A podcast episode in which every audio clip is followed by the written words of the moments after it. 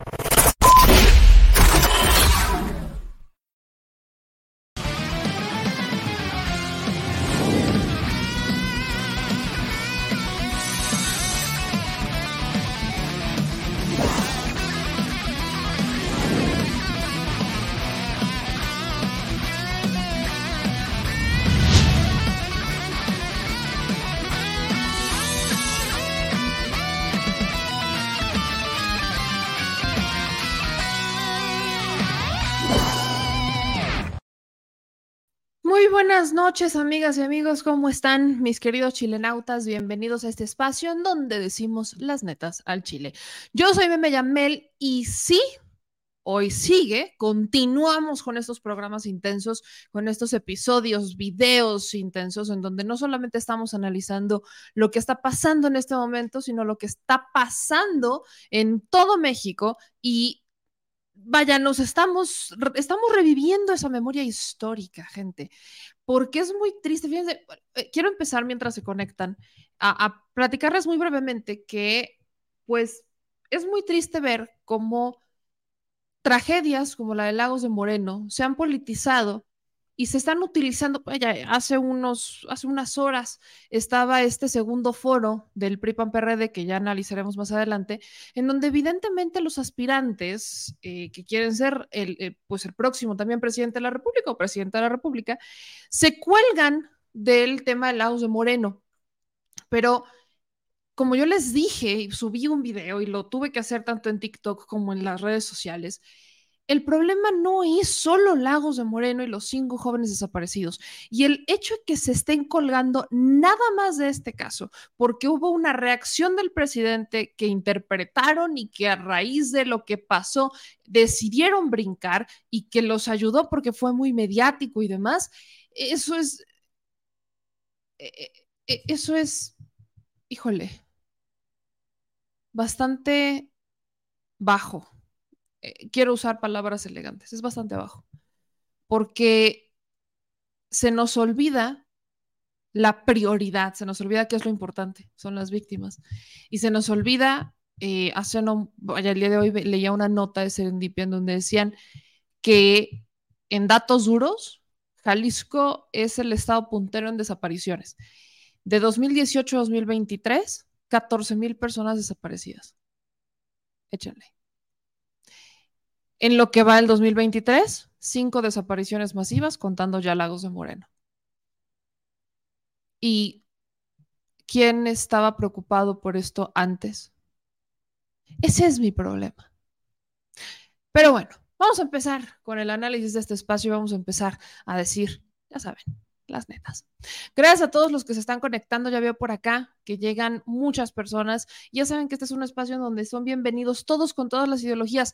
Lo único que siempre les pido, y ese es mi debate eterno, es yo no tengo la verdad absoluta y muy probablemente me he equivocado en muchas cosas porque no soy perfecta. Tampoco soy experta en todos los temas. No lo soy. Pero cuando vienen a criticar y nada más vienen con el insulto, hijos, no esperen que les respondamos de, una manera elegante o diferente.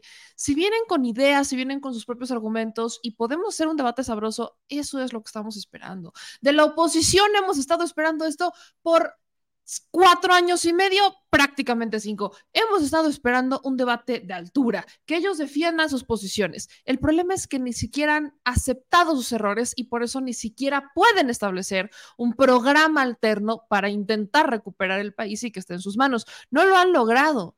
No han hecho un diagnóstico, no hay un análisis, no hay ni siquiera voluntad, porque muchos creen que lo que pasó con el 2018, con el presidente López Obrador, con su victoria, fue un voto de castigo, fue un desquite y creen que tienen todos los elementos en la mano para regresar en el 2024. Entonces, e, es muy triste ver cómo la realidad los va a terminar superando una vez más. Pero vamos a darle, mi gente chula, a todos los que estén se están conectando porque no solamente vamos a hablar de Lagos de Moreno, no solamente vamos a hablar de Jalisco, no solamente vamos a hablar de los políticos del PRI-PAN-PRD, no solamente hablaremos de Morena, pero sí hablaremos de muchas otras cosas. Es jueves, el cuerpo lo sabe y vamos a darle. Empezamos con justo lo del presidente en la mañanera. Lo primerito que hizo al llegar en la mañana fue hacer una aclaración sobre la polémica y lo que para los medios fue extremadamente importante, que no era Lagos de Moreno, sino lo que ellos interpretaron que había pasado con el presidente. Entonces, hoy Andrés Manuel López Obrador inicia su conferencia de prensa este 17 de agosto con una aclaración muy importante que vale la pena analizar, sobre todo porque contradice hasta el propio gobernador de Jalisco. Vamos a escuchar lo que dijo el presidente sobre Lagos de Moreno, su respuesta a toda esta polémica, que no era por las víctimas, sino era porque creyeron que hizo un chiste. Antes de iniciar, quiero aclarar lo de ayer, que dio pie a una eh, burda manipulación. Ya eh, no saben qué hacer estos corruptos y sus voceros. Ayer, como a ustedes les consta, eh, al final de la conferencia, ya cuando habíamos terminado, empezaron a gritar y no escuché nada, nada. Tan es así que por eso eh, conté ese chiste. Y eh, sin ningún fundamento, de manera perversa, eh, sostuvieron todo el día de ayer en la presa vendida y alquilada de que yo me había burlado cuando me preguntaron sobre los jóvenes que asesinaron, desaparecieron en los altos de Jalisco toda una mentira, una infamia. Ellos son capaces de todo. Yo no. No somos iguales. Yo tengo principios, tengo ideales. Soy un hombre de sentimientos. No me puedo burlar del dolor, de la desgracia de los demás. Nunca lo he hecho. Por eso quería iniciar esta conferencia de esa forma. ¿Quiénes son los que le dieron vuelo a esta calumnia? Los mismos de siempre, los que pertenecen al bloque conservador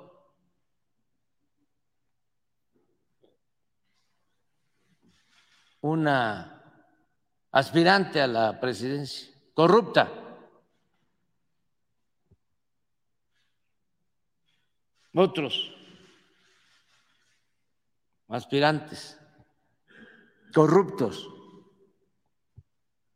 Y desde luego los representantes de los gobiernos neoliberales o neoporfiristas representantes de la oligarquía y todos los medios, con honrosas excepciones. Desde luego el Reforma, Joaquín López Dóriga, etcétera, etcétera, etcétera. No los voy a mencionar. Nada más aclarar eso eh, no tengo eh, por qué ofrecer disculpas porque sencillamente fue un invento. Y eh, estamos atendiendo el tema lamentable de el asesinato de estos jóvenes, pero vienen algunos aquí a buscar las podridas. y cuando no las encuentran, las inventan. Afortunadamente, eh, la gente nos tiene confianza y saben de que nosotros no somos perversos, no somos como ellos. Por eso no pasarán lo que diga mi dedito. Pueden inventar lo que sea y no pasan, porque tenemos un pueblo muy consciente. A ver si ponemos... Eh,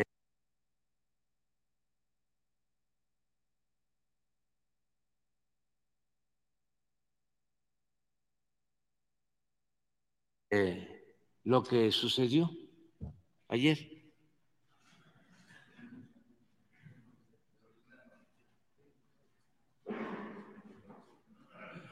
La gente ni se enteró, los que estaban viendo o escuchando la conferencia. Sí.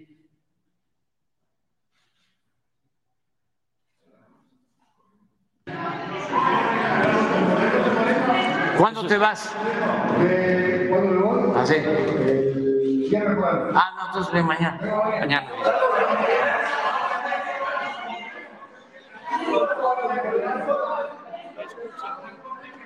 Yo escuché.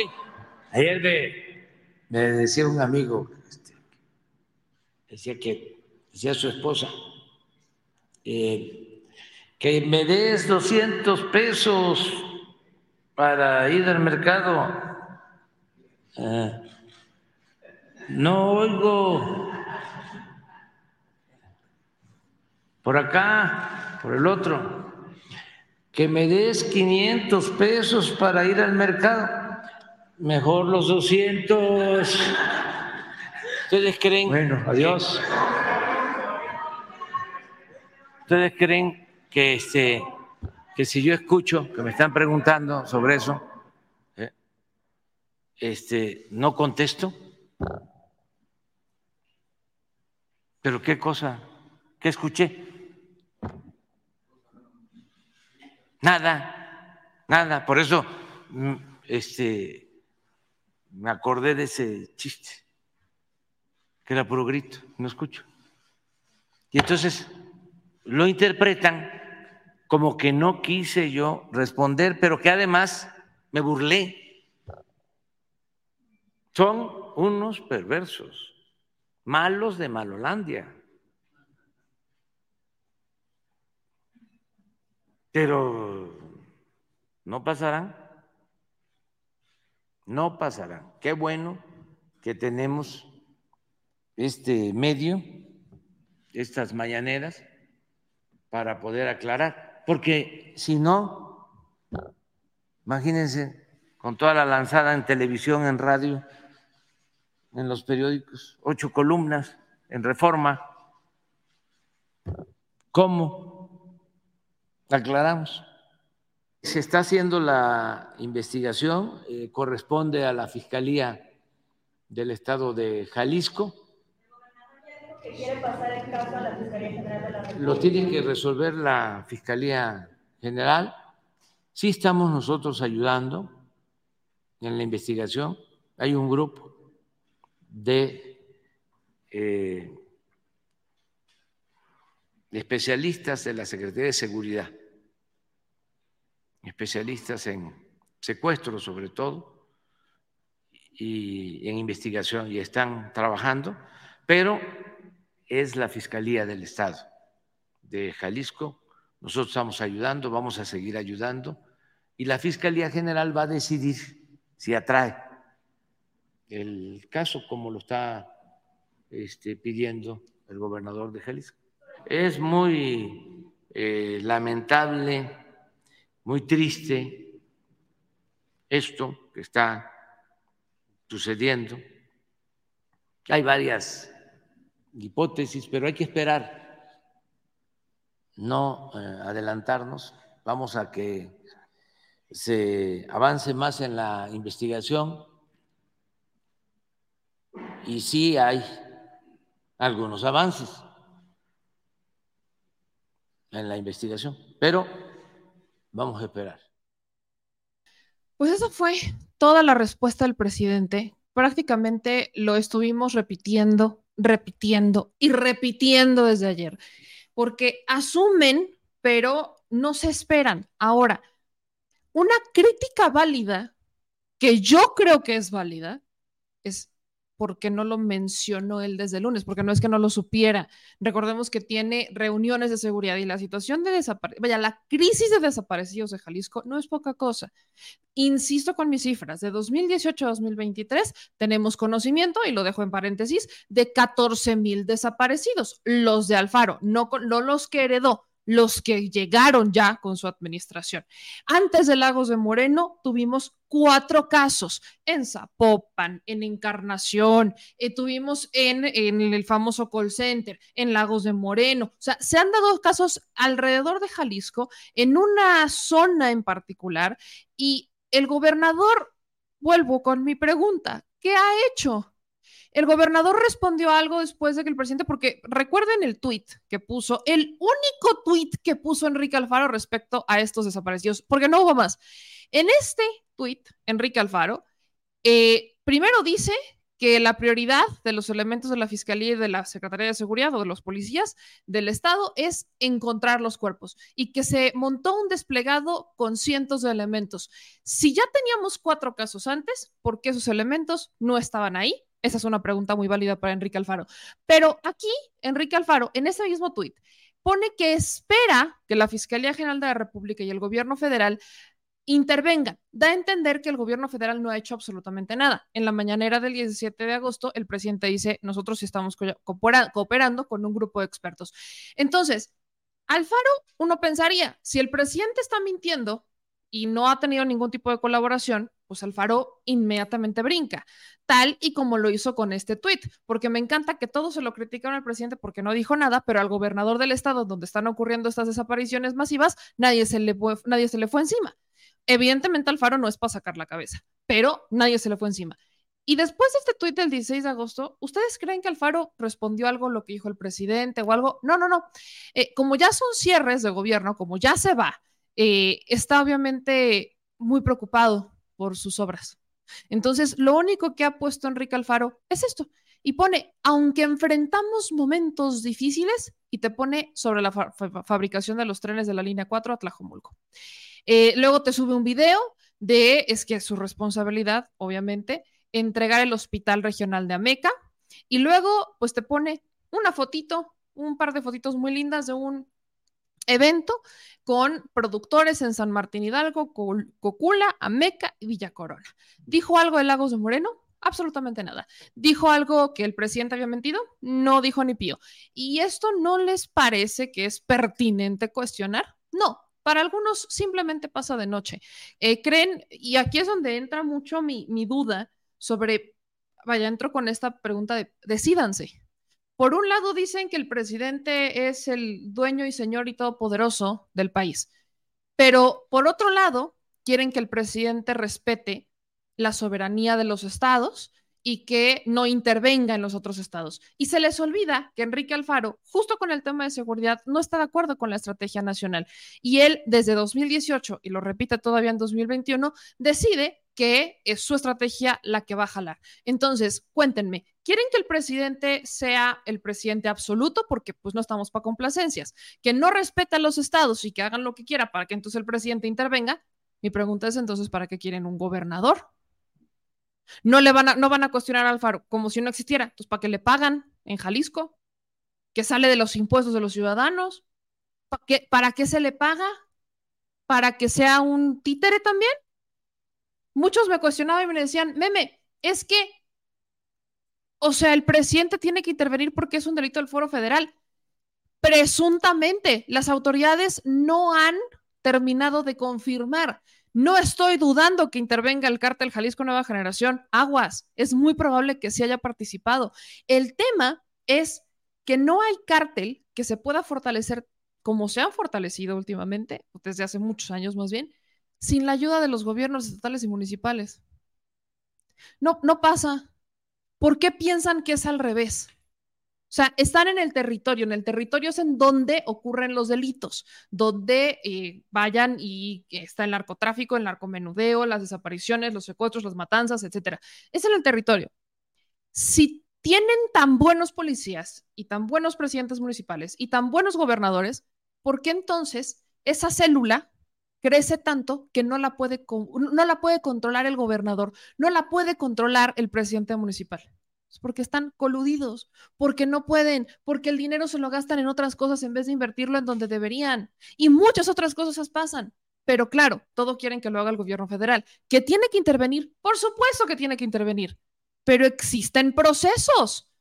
Y además, esta es la maravillosa, es un tema todavía entre fiscalías. O sea, los que dicen que el presidente es el señor todopoderoso, también quieren que sea el fiscal, pero critican cuando dice algo sobre la fiscalía, pero también lo critican cuando no dice nada sobre la fiscalía. Entonces, decídanse, ¿qué quieren? Que el presidente sea fiscal, que sea gobernador, que sea perito y, y que además sea presidente, o cómo está la cosa porque hay ciertos procesos que claro que nos encantaría tener declaraciones porque la mañanera funciona y mete presión. Por supuesto, me encantaría que todas las denuncias que me llegan y que nos han llegado a cientos de reporteros pasaran por la mañanera y que tuvieran ese foco para que metieran presión en las fiscalías. Pero entonces, ¿qué va a pasar cuando él se vaya? Que alguien me explique. Creo que estamos perdiendo de vista el escenario, la importancia y la prioridad que son las víctimas en este caso. Y vamos a hablar más sobre Jalisco, sobre Zapopan, sobre lo que pasa en el estado. Pero lo vamos a hacer con alguien que actualmente es regidor en Zapopan. Este Zapopan es uno de los municipios en donde se dio una de las desapariciones masivas este año. Nada más este año, ¿eh? Pero además Zapopan, pues, tiene muchas otras eh, cosas eh, que han, pues, tenido sus choques con el gobernador, que si son amigos, que si no son amigos, que si estamos en una carrera por la gubernatura, pero y al final vuelvo con mi pregunta. ¿Y las víctimas y los ciudadanos? ¿En dónde está esta prioridad? ¿Qué está pasando? Así que vamos a platicar con Alejandro Puerto, que es regidor. Ya tenía ratito que no lo veíamos. Querido Alejandro, ¿cómo estás? Muchas gracias por conectarte. Meme, al contrario, gracias a ustedes por la invitación. Encantado de saludarte a ti y a todo tu auditorio.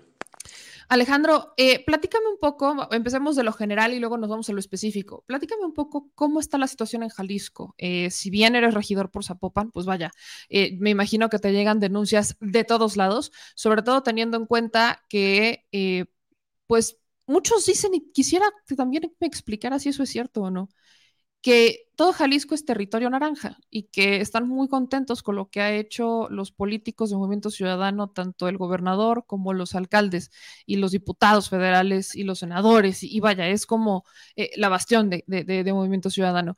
¿Qué es lo que pasa en el Estado? ¿Qué tan bien o qué tan mal están las cosas? Mira, eh, la elección del 2021 permitió comprobar que esa hipótesis de que Jalisco era territorio naranja era falsa la segunda fuerza en el estado es Morena, gobernamos más de un millón de jaliscienses, somos la segunda fuerza en el Congreso del Estado y tenemos presidencias municipales tan importantes como Puerto Vallarta, Tonalá y otras del norte de Jalisco. Entonces es un proceso de crecimiento el de Morena que no se había visto nunca aquí en el Estado, en un Estado que siempre fue muy influenciado por la jerarquía católica, por los partidos conservadores, y ahora vemos que un proyecto progresista, un proyecto transformador con claros tintes de izquierda, está teniendo un crecimiento que jamás logró tener ni el PRD ni ningún otro partido que se considerara de esa ideología, ¿no? Entonces, es un mito, es un mito y nosotros lo hemos comprobado en las calles, la gente tiene un hartazgo muy grande sobre Movimiento Ciudadano, sobre el gobernador en particular, porque ha sido un gobernante abusador, se ha puesto con los más débiles, se ha metido con personas indefensas, se ha quedado de brazos cruzados y se ha acobardado ante el poder del crimen organizado y la gente se da cuenta de eso. La gente se da cuenta que Alfaro ha tratado a la gente de Jalisco con el garrote con el alza en los impuestos, con darles agua sucia en lugar de agua potable, mientras finge que no ve camionetas de hombres armados pasearse aquí por el estado, incluso por la zona metropolitana, mientras voltea hacia otro lado, eh, mientras violentan mujeres, y que claramente es una persona insensible a quien no le importa el tema de los desaparecidos. Y esto, meme, no es algo que yo diga, esto es algo que me ha confesado gente de su gabinete, que al tipo personalmente y genuinamente no le importa el tema de los desaparecidos. Ese es un punto que te agradezco mucho que lo toques, porque hay muchas notas que surgieron, pero también se fueron apagando mucha gente en Jalisco que nos sigue nos dice, oye, meme, es que la verdad los medios en Jalisco están pagados y no están diciendo lo que está pasando. Entonces, lo poco que nos llegamos a enterar, yo personalmente, o es porque tú lo has denunciado en tus redes sociales, o es porque surge de algún activista, pero son pequeños fuegos que se apagan. Uno de estos, acabas de tocar dos puntos que yo creo que son importantes para explicar un poco a profundidad. El primero, el tema del desaparecidos. Eh, Enrique Alfaro en algún punto eh, estuvo en esta polémica porque familiares de desaparecidos decían, es que Enrique Alfaro no nos quiere ayudar y nos está eh, quitando todas las herramientas para buscar a, nuestras, a nuestros desaparecidos. Alfaro lo negaba. Entonces, las notas que hoy encuentras sobre los desaparecidos son que Alfaro negaba que eso fuera real y que él tiene un compromiso con los desaparecidos, etcétera. Entonces, ¿qué es lo que pasa en particular con esto de los desaparecidos? Tú nos estás diciendo que gente que trabaja con él dice y puede confirmar que no le interesan, pero ¿qué es lo que pasó también por qué se han apagado esos fuegos? ¿Tiene solamente que ver con el pago a los medios de comunicación o hay un legítimo nulo interés al tema en Jalisco? No, mira, hay incluso un acto represivo, no, no encuentro otra manera de caracterizarlo, sobre las madres buscadoras o sobre personas que buscan sus desaparecidos. Te pongo un ejemplo muy específico. Todos sabemos que en Jalisco la fiscalía no es autónoma y es un tema que tenemos que situar dentro del contexto de la crisis de violencia, inseguridad y desaparecidos que, atraviesa el Estado, porque Alfaro eh, llegó a acusar que la fiscalía estaba cooptada por el crimen organizado y nunca hizo nada para limpiarla. Eso hay que tenerlo ahí para lograr entender todo el mapa delictivo de lo que ocurre en el Estado. En particular con las personas desaparecidas, hace dos semanas en Tlaquepaque detuvieron a una madre buscadora por estar protestando, por estar exigiendo que localizaran a su hijo.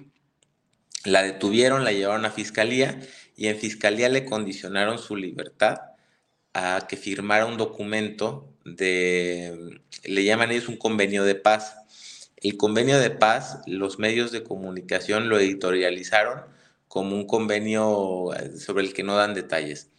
Pero si te metes a revisarlos, esos convenios lo que hacen es presionar a las víctimas a que no hablen ante los medios de comunicación sobre los sus desaparecidos.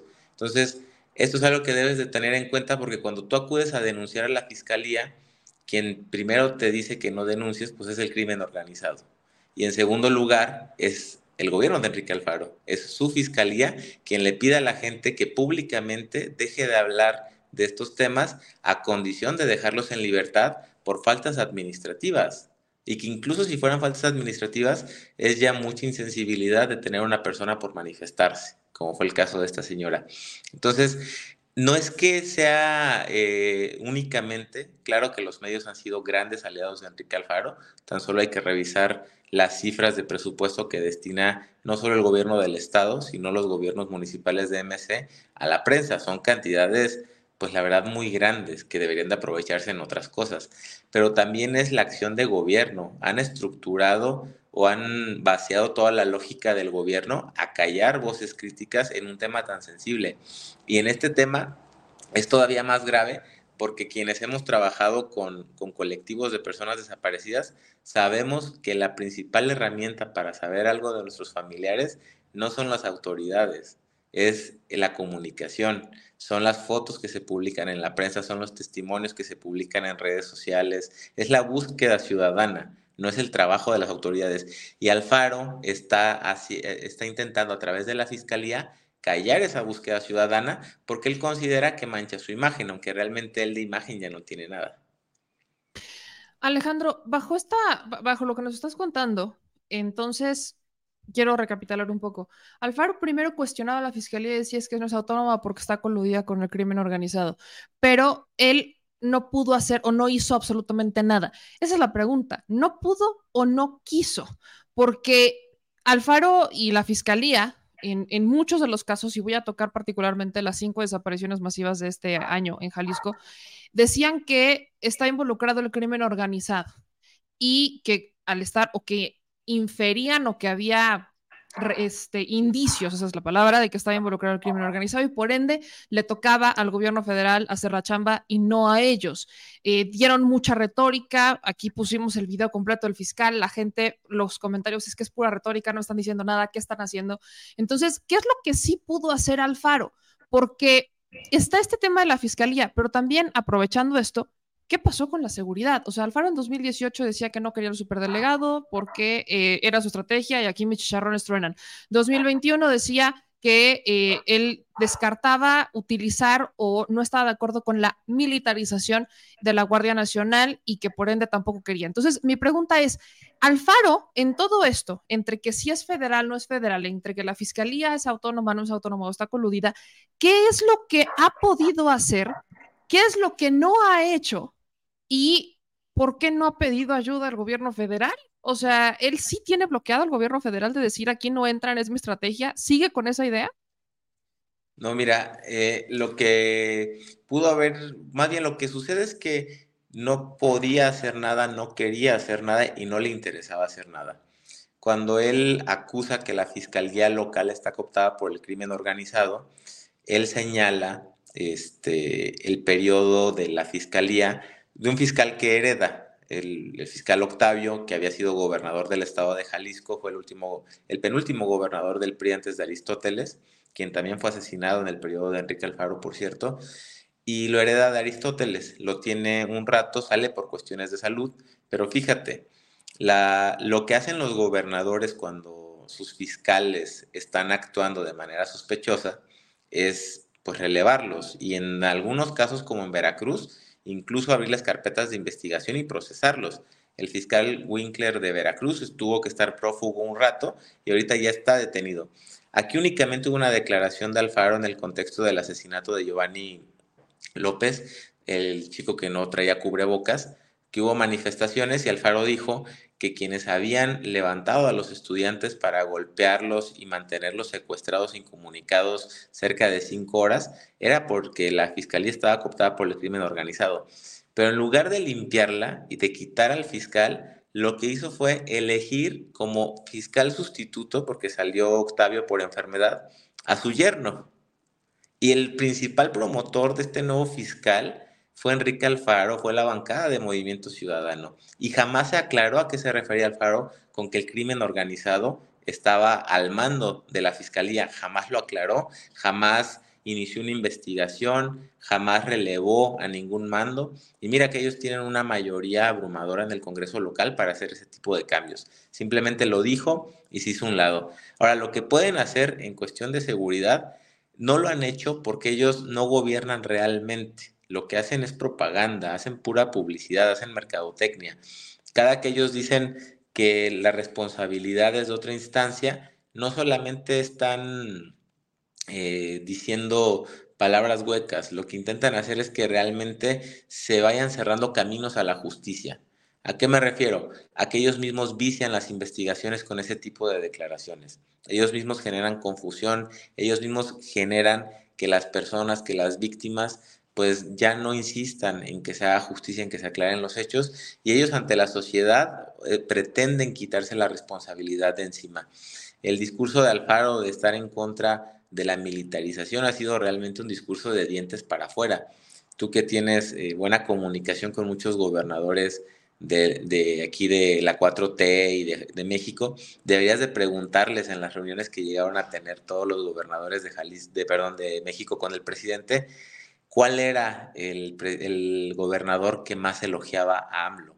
En público, enfrente de ellos, era Enrique Alfaro y de inmediato se paraba, se iba al baño y se grababa hablando basura del presidente.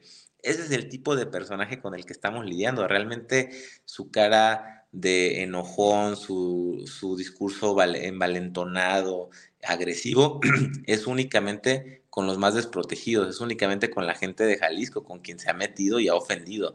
Ellos aceptan toda la ayuda que la federación les pueda dar.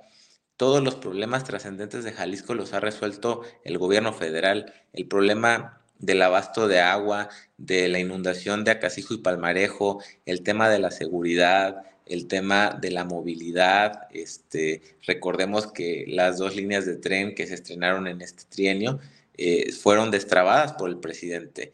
La línea de tren que construyó Aristóteles Sandoval con su paraíso de corrupción y, y de contratismo, que es la línea 3, pues quien la destraba es el presidente con un manejo muy austero de los recursos y con un, compromiso muy efectivo por parte de la Secretaría de Comunicaciones y Transportes ya del presidente Andrés Manuel, y es quienes logran que se inaugure esta obra, si no se hubiera quedado ahí por el sobrecosto y porque estaba mal hecha.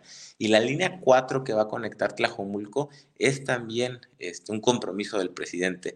Los grandes temas han sido tratados por parte de la federación. Alfaro únicamente está para los retratos realmente. Estaba para jugar a ser un opositor, estaba para jugar a, estos discursos valientes, pero ha dejado de lado, ha faltado mucho su investidura, no está ejerciendo su cargo y la crisis de seguridad lo deja ver, porque la ley del Sistema Nacional de Seguridad es muy clara en a quién le compete la seguridad pública y la seguridad pública a quien le compete es a los tres órdenes de gobierno. Y ellos lo que quieren, como bien dijiste, eh, al inicio de tu transmisión es ya este, fincar delitos y que ya se encargue la federación. Quieren lavarse las manos sin entrar a detalle en quién tiene que procurar esa justicia, quién tiene que garantizar que quien salga de su casa regrese sano y salvo, quién tiene que garantizar que si hay personas con armas de grueso calibre transitando por Jalisco, pues vayan a prisión o sean procesadas. Quien tiene que hacer eso es también el gobierno del Estado pero estamos en un callejón sin salida, porque por un lado, Alfaro no es responsable, el gobierno del estado dice Alfaro no tiene nada que hacer, pero por otro lado tenemos una fiscalía que él mismo dijo que estaba cooptada por el crimen organizado. Entonces, si la fiscalía está cooptada y su principal defensor es Alfaro, entonces creo que Alfaro le está hablando a un sector de la sociedad que tiene un interés eh, basado en, dinero, en que, no, en que en Jalisco no haya paz, no haya seguridad, en seguir lucrando con la violencia y con las desapariciones. Eh, Alejandro, te quiero preguntar particularmente de dos casos que se dieron en Zapopan. Dos, de los cinco de este año se dieron en Zapopan. Uno de ellos fue a inicios de año, donde desaparecieron eh, jóvenes en una zona, creo que es la zona real, zona real de Zapopan. Y el segundo fue, creo que muy trágico, porque desaparecen ocho personas de un, de, de un falso call center. O sea, de por sí el tema de falso call center ya es una cosa. Y desaparecen ocho y a los días encuentran los ocho cuerpos o aparecen los ocho cuerpos. Eh, hablemos sobre, ya hablamos un poco sobre lo que pasa a nivel estatal, pero ¿qué pasa en Zapopan? Ahí que tú estás, en donde tú eres regidor, se, da, se dieron desapariciones ¿Cuál es la actitud del presidente municipal de Zapopan? ¿Cuál es la actitud también de Alfaro? Mira, no solamente se dieron estos dos episodios que tú bien señalas, el de los chicos que iban a, este, a un estudio de grabación, que es el de inicios del año, y el del call center. Zapopan es el, el municipio en donde se dan la mayor cantidad de desapariciones en todo el estado. Es el epicentro de las desapariciones. Hay muchas explicaciones, una de ellas puede ser la cercanía que tiene con otros estados que atraviesan crisis también de seguridad, como puede ser Zacatecas, también por su gran tamaño geográfico, es de los municipios más grandes eh, del estado, tiene unas zonas rurales muy extensas y eso facilita la operación de grupos del crimen organizado. Sin embargo, estos dos casos que se dan en, en estas situaciones, Fíjate, el, segundo, en el segundo, en el caso del call center, hay un caso particular de un chico, no recuerdo ahorita su nombre, creo que era Carlos. Eh, él es amigo, era amigo de dos amigas mías y ellas me platicaron que él, pues desgraciadamente, ya había ocurrido en el 2017 la desaparición de su hermano y la muerte violenta de su papá. Es decir, no solamente son desapariciones ya multitudinarias, ya están atravesadas por episodios de violencia porque desde hace mucho en Jalisco no hay procuración de justicia, no hay una estrategia de seguridad y nadie se quiere hacer responsable. Y el hecho de que ocurran desapariciones masivas, pues nos habla de que prácticamente no hay Estado de Derecho. No hay Estado de Derecho porque quienes deberían de patrullar, de vigilar, que, no estén ocurriendo ilícitos en la ciudad, pues simplemente pues no sabemos qué están haciendo o no sabemos en qué tareas están participando, pero en tareas de seguridad no lo están haciendo. En el primer caso este, del estudio de grabación, tampoco se aclaró qué fue lo que sucedió, así como no se aclaró en el caso del call center, así como desgraciadamente es muy probable que no se aclare qué ocurrió con estos cinco chicos de Lagos de Moreno. Ocurren y ocurren desapariciones masivas y no dan una explicación los gobiernos de por qué ocurrieron. En particular, el alcalde de Zapopan ha sido muy insensible con estos temas, sobre todo sus declaraciones han sido muy desafortunadas. Ha pedido a los colectivos de familias de desaparecidos que se manifiesten sin molestar a los coches, que se manifiesten sobre la banqueta, es decir, que no incomoden y más allá de la insensibilidad, pues nos habla del tamaño de político que tenemos como presidente municipal, que es uno muy pequeño, que no puede enfrentar o darle la cara a los problemas, ¿no?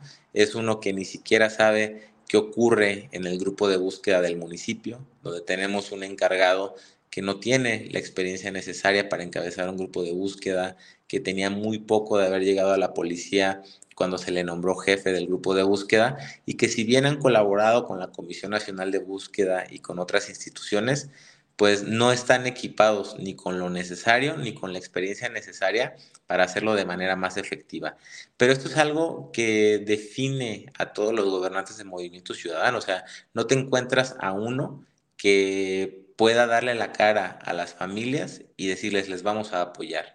Eh, lo, rehuyen enfrentar estas situaciones y ni siquiera eh, otorgan tranquilidad a las personas de que estos actos no se van a repetir.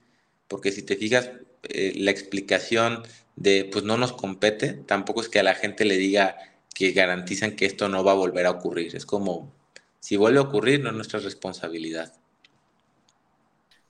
Justamente en la respuesta que daba Alfaro, porque Juan José Franchi pues no ha dicho nada, pero la respuesta que daba eh, Enrique Alfaro, aparte de decir es que es responsabilidad del gobierno federal, o sea, que ellos hagan su parte, decía que ellos han desplegado no sé cuántos elementos de seguridad. Enrique Alfaro presumía en sus redes sociales que ya graduó nuevos elementos. Entonces, ¿cómo está la seguridad en Jalisco en general? O sea, en esta carretera de Lagos de Moreno, eh, Encarnación, es donde se han dado muchos casos. Eh, la seguridad de esta carretera, ¿a quién le compete? ¿En dónde entra la responsabilidad federal? También te lo quiero preguntar, porque bien, bien lo hemos dicho y tú lo dijiste también. La seguridad es de tres órdenes de gobierno, cada uno tiene su parte. Entonces, si Alfaro por un lado le echa flores al presidente, pero eh, públicamente lo odia con todo su ser y se convierte en una figura de opositor, y tienes alcaldes que tampoco, eh, o sea, que prefieren estar haciendo sus negocios, sus cárteles inmobiliarios, sus despilfarros eh, en el gobierno, pues entonces ¿Qué pasa con la seguridad? Mucha gente preguntaba, ¿y por qué no entra la Guardia Nacional? ¿Qué es lo que pasa con el, eh, eh, particularmente con el proceso de seguridad en Jalisco, con estos policías, con los policías estatales, los, municipales, y cuál es el rol? ¿Ha entrado la Guardia Nacional, etcétera?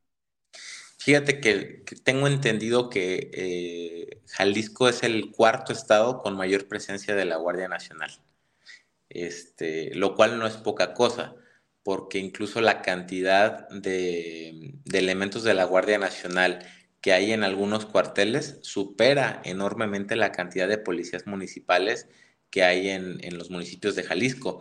El problema está en que, eh, como tú dices, o sea, si graduaron nuevos policías, investigadores o nuevos fiscales, ¿de qué nos sirve si no se ha aclarado quién controla la fiscalía? Si no se ha aclarado qué va a pasar con la fiscalía si al día de hoy, tres años después de la declaración de Alfaro, ¿quién nos puede asegurar que hoy la fiscalía no esté cooptada por el crimen organizado como él lo llegó a decir durante la crisis de hace tres años? No serviría de nada que contáramos con más policías si, nuestro, si la cúpula de la fiscalía está podrida. Entonces lo que se tiene que hacer es cambiar la cúpula de la, de la fiscalía pero por alguna razón a él se les dio muy fácil hacer esta acusación sin plantear una solución de fondo. Ahora, ¿a quién compete eh, el tema de la seguridad? Es muy sencillo. En la seguridad, en los casos, este, en las situaciones de riesgo, siempre operan los primeros respondientes. Y un primer respondiente este, es la propia Guardia Nacional, un primer respondiente puede ser también algún este, grupo del ejército, pero también la Policía Estatal tiene eh, grupos de acción inmediata, de reacción, tiene cuarteles en la zona norte, porque sabemos desde hace décadas que es la zona más peligrosa del estado, y tampoco reaccionaron. Tienen también patrullajes en la sierra, eh, realizan cateos, tienen investigadores, tienen carpetas de investigación abiertas, tienen labores de inteligencia que realizan tanto la policía estatal como las policías municipales y parece ser que nada de eso sirve.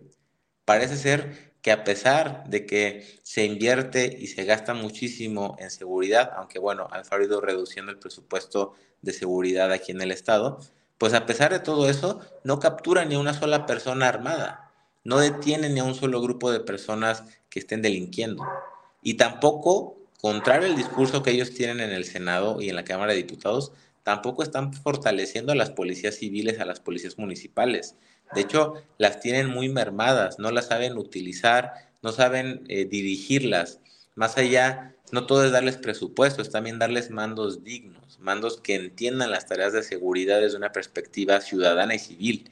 Y lo que ellos han hecho es simplemente utilizar a la policía civil, en este caso la estatal y la municipal de Guadalajara, para reprimir. Con la Policía Estatal de Guadalajara reprimieron estudiantes que se manifestaban por el asesinato de Giovanni López. Reprimieron a las personas que se manifestaban por los desaparecidos. Reprimen a las personas que se manifiestan por la falta de agua. Reprimen a las personas que se manifiestan por el miedo de salir a la calle. Reprimen todo. Es decir, han vuelto de la policía civil un brazo represivo y la tarea de seguridad pública real la han abandonado. Y quien ha salido en defensa o un poco a enderezar esta situación han sido el ejército y la Guardia Nacional. Entonces, dentro de todo el discurso de la militarización, creo que se debe de abrir un párrafo muy extenso para explicar cómo gobernantes de corte autoritario han utilizado a las policías civiles para reprimir a la gente. Contrario a lo que pasaba en, en el siglo XX, que utilizaban al ejército como brazo represor, Aquí estamos hablando de policías civiles que utilizan para callar a los críticos, para reprimir a las personas, para perseguir políticamente a otras personas y dejan la tarea de seguridad en manos de un ejército al que ellos por todas partes atacan. Y claro, el ejército está habilitado para participar en esas tareas, pero en particular vigilar las carreteras del Estado es parte de algunas carreteras son federales, pero otras, fíjate, entran dentro del propio discurso de Alfaro de la autonomía y la independencia de Jalisco.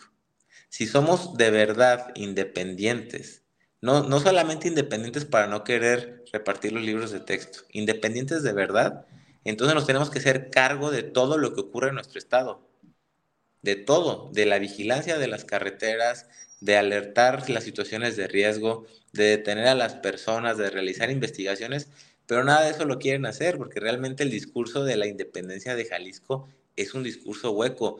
Jalisco es un estado que no tiene soberanía, porque nuestra soberanía está cooptada por el crimen organizado, a tal grado que nuestro propio gobernador llegó a decir que controlaban la institución encargada de la procuración de justicia, la institución encargada de perseguir los delitos, de realizar las investigaciones, de proteger a los jaliscienses, que es la fiscalía. Y eso no es algo de grilla, no es algo de política. Eso lo dijo Alfaro, no lo digo yo. Alejandro, es muy fuerte todo lo que nos estás diciendo, pero creo que, que, abre mucho los ojos. Lo que te quiero preguntar es, si entonces la Guardia Nacional y, o sea, la, la, estrategia federal es la que está entrando a hacer el trabajo, es la que está, eh, porque ahorita literal hice una búsqueda rápida y el presidente decía eh, a inicios de año, que para finales de este 2023, Jalisco va a tener 50 cuarteles de la Guardia Nacional, 50 cuarteles. Eh, pero, por ejemplo, en Jalisco, la Guardia Nacional ha asegurado material bélico, ha asegurado droga, o sea, eh, es la Guardia Nacional la que ha hecho todas estas detenciones, no la policía.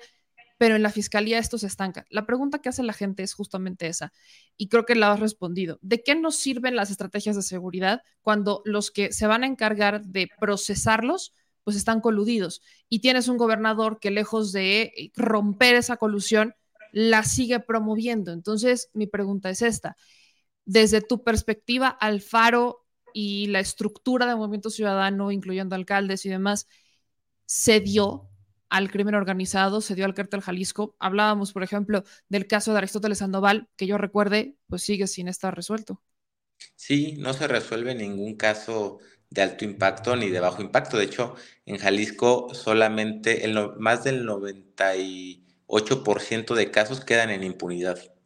Desde el robo de un celular hasta el asesinato de un exgobernador porque no hay procuración de justicia, porque no hay investigación, porque nadie se hace cargo, nadie se hace responsable.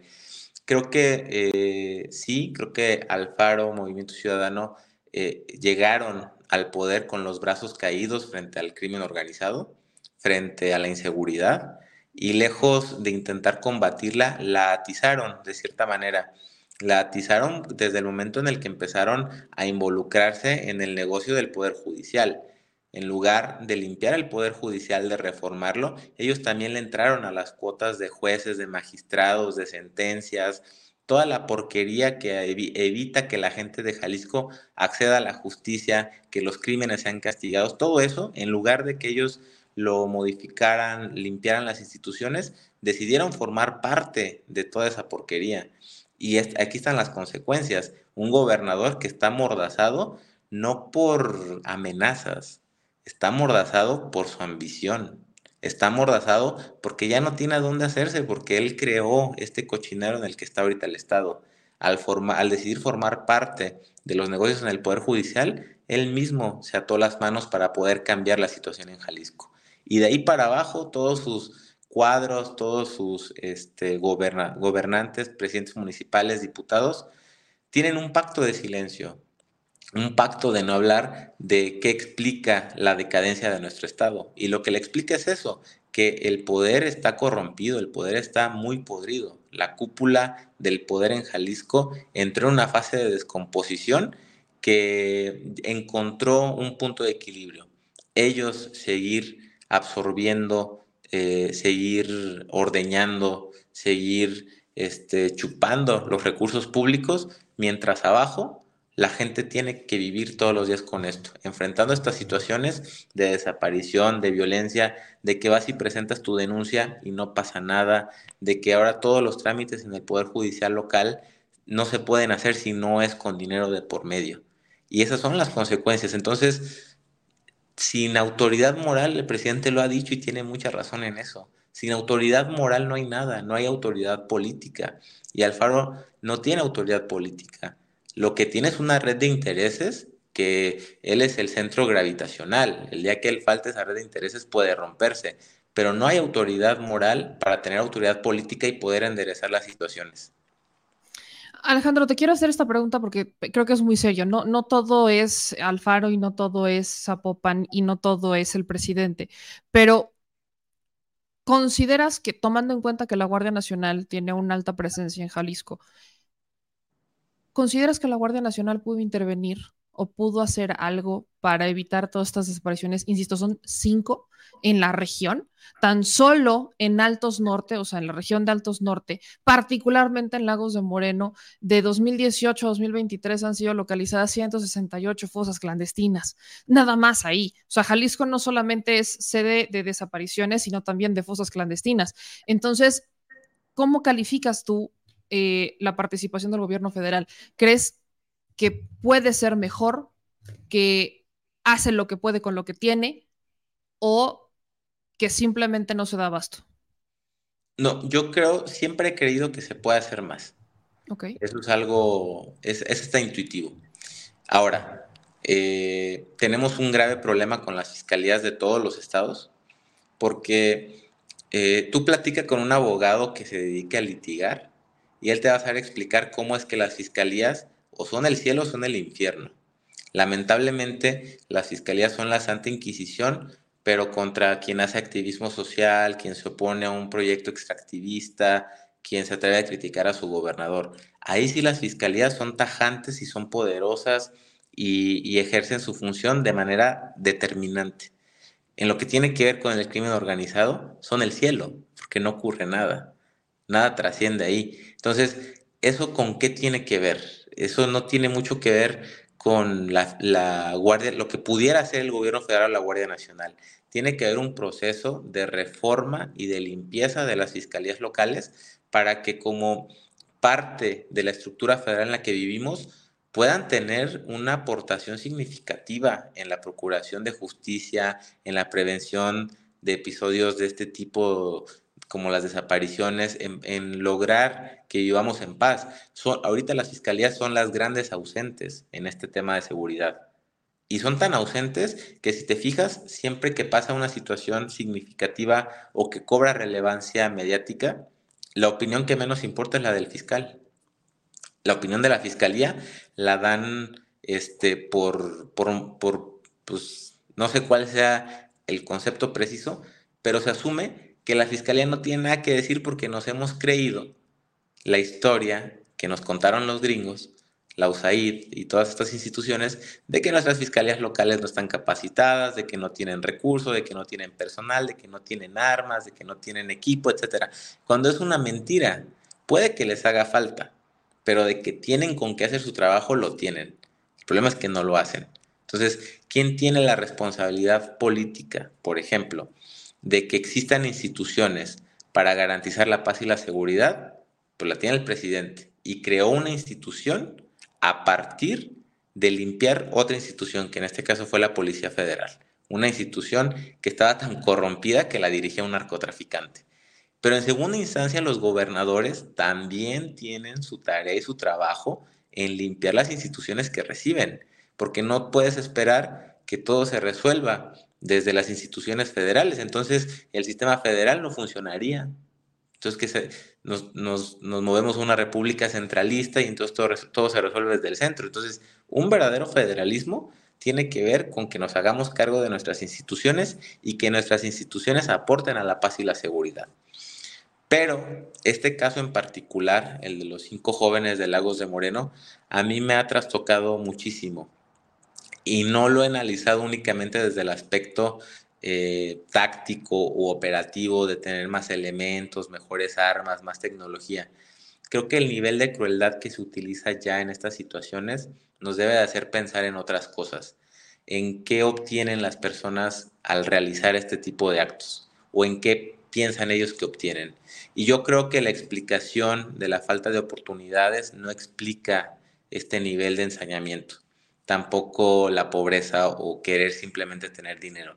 Creo que tiene que ver con la ideología de nuestro sistema de organización, creo que tiene que ver con los valores que estructuraron nuestra sociedad hasta el 2018 o que hoy en día todo, todavía vemos esos valores promovidos en algunos aspectos de nuestra cultura, ¿no? Como puede ser el consumo de culturas eh, extranjeras, ¿no? Y esta idea de ser poderoso a toda costa, de ser este, el más fuerte, de entrar en esta competencia eh, fraticida a costa de lo que sea, creo que eso ha logrado permear mucho en la juventud y muchas personas que si de cierta manera no acceden a las oportunidades que otros hemos logrado acceder, pues intentan recibir este poder absoluto a través de participar en actos de esta falta de humanidad, como es atentar contra otra persona de una manera tan ensañosa, tan sangrienta, pero eso no se puede solucionar únicamente con más presencia ni de militares ni de Guardia Nacional en las calles.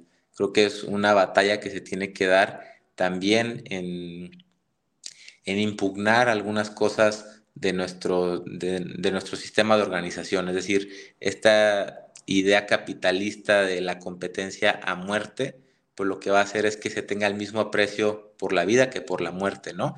Y muchas personas logran ser plenas eh, teniendo una voluntad de vida muy significativa a través del arte, de la creación artística, no sé, de muchas cosas, pero si lo mismo te lo va a dar la muerte, entonces estamos hablando de un sistema que no es funcional. Y a mí me dejó pensando mucho, porque creo que somos el único mamífero, los seres humanos, que no nos adaptamos a nuestra propia sociedad. porque nuestra propia sociedad está enferma. Entonces es un síntoma. Hay que ver qué está pasando en la sociedad para intentar explicar cómo podemos prevenir esto. Y lo que hoy por día pasa en la sociedad es una competencia de todos contra todos.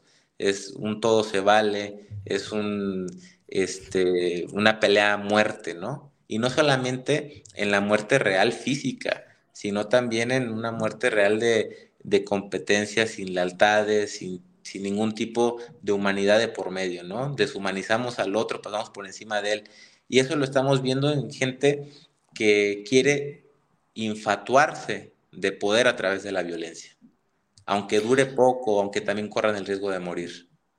Alejandro, yo, quiero agradecerte mucho que te conectaras y platicaras con nosotros para dejar esta información y estas reflexiones a la audiencia, que no somos de Jalisco, que no vivimos ahí y que no, no vivimos con esta realidad día con día. Pero yo te quiero preguntar, eh, justamente en esto que hemos estado platicando, tú has dado datos, cifras, eh, mencionas a Popan prácticamente es el foco rojo de las desapariciones, esta zona Lagos de Moreno y más también, o sea, esto no es nuevo, para ustedes es día tras día, desaparecieron, otra vez desaparecieron, secuestraron, la, la, la, o sea, esta violencia prácticamente se vuelve cotidiana en Jalisco. Mi pregunta es, ¿por qué entonces Lagos de Moreno se vuelve la nota? O sea, esa es mi crítica, porque obviamente has visto cómo lo han politizado todos, oposición, no oposición, claro. etcétera. ¿Por qué Lagos de Moreno sí se convierte en la bandera? O sea, ¿qué es lo que pasa con Lagos de Moreno? Incluso quiero ponerte estas imágenes, porque quizás tú puedas entenderlo más. Eh, estas son imágenes de la finca, ¿no? Donde encuentran los cuerpos. Eh, más bien donde encuentran restos. ¿no? Esta es una foto donde pues ponen algunos, este, pues es un montaje que hacen en Imagen Noticias, pero pues ahí es, esta es la imagen de la finca, ¿no? Y algo que a mí me brinca es justamente algo que, que quiero enseñarte, esta parte de atrás. Claramente se ve que no hay nada, pero en la foto original donde están detenidos o donde están amarrados los jóvenes, se ven estos símbolos, uh -huh. estos grafitis de aquí atrás. Y eh, pareciera que los peritos los borran, ¿no? Porque están despintados. Y esto no es solo una imagen de, que, pusieron en Imagen Noticias, sino que es una imagen oficial que ha estado circulando. En la imagen donde están los cinco jóvenes amarrados están los símbolos. En la imagen que presentan la fiscalía cuando están los peritos están borrados. Eh, ¿A qué se debería esto? Estos símbolos representan algo y eh, resaltar otra vez esta pregunta de él, ¿qué onda? ¿Por qué todos con Lagos de Moreno cuando la crisis de desaparecidos y la crisis de violencia en el Estado es mucho más grande que solo cinco jóvenes? Y no estoy minimizando el acto, pero creo que esto va más allá que este último caso. Sí, mira, salvo lo que opinen los expertos de, temas de seguridad, yo tengo una opinión muy eh, superficial o una explicación muy superficial que tiene que ver con hechos públicos, ¿no? Que es una disputa que se ha dado en la zona, eh, se recrudeció este año a partir de la muerte de ciertos líderes regionales, bueno, el asesinato de ciertos líderes regionales, que es una confrontación entre dos gru grupos del crimen organizado. Es una zona muy disputada, sobre todo porque les brinda conectividad este, con otras zonas, eh, era representativa del robo de hidrocarburos, eh, les generaba acceso de, mucho dinero a los grupos del crimen organizado. Y, tienen un enfrentamiento desde hace varios meses que se recrudeció en la zona. Eh, y las insignias se les atribuyen a unos eh, grupos que se crean dentro de los propios grupos del crimen organizado, eh, pertenecientes a uno de los dos este, bandos en disputa, ¿no? No sé si, si habrá sido realmente que los borraron los peritos o que simplemente se equivocaron de finca. Eh, creo que lo que vuelve especialmente relevante ante la sociedad el caso de Lagos de Moreno es eh, que se trata, uno, de otra desaparición eh, múltiple, dos, que de nueva cuenta todos son jóvenes, y tres, que es un nivel de violencia que nunca se había, no sé si experimentado, pero es la primera vez que se hace pública. Entonces, sí nos habla de un, eh, un juego que manejan los grupos del crimen organizado, al que desgraciadamente la mayoría de las personas hemos caído, que es eh, prestar atención a los mensajes que intentan mandar, porque circularon videos que indignaron muchísimo a la sociedad y no era para menos, donde acusan que entre ellos se hicieron daño, que los obligaban a, a atacarse, ¿no? Entonces, eso nunca antes lo habíamos visto. Sabíamos que ocurrían desapariciones múltiples, que después desgraciadamente las personas aparecían sin vida, pero nadie sabía qué pasaba en el inter de estar desaparecido y desgraciadamente aparecer sin vida, ¿no? Y esto creo que es un propósito que consiguieron los grupos del crimen organizado al hacernos partícipes a todas y a todos de, de enterarnos de lo que ocurría en estas zonas, porque se presta la narrativa que intentan construir de culpar al contrario. Y también este, creo que la relevancia que cobra el caso es porque se da en un contexto de persecución contra eh, personas que buscan eh, desaparecidos desde el poder del Estado, ¿no?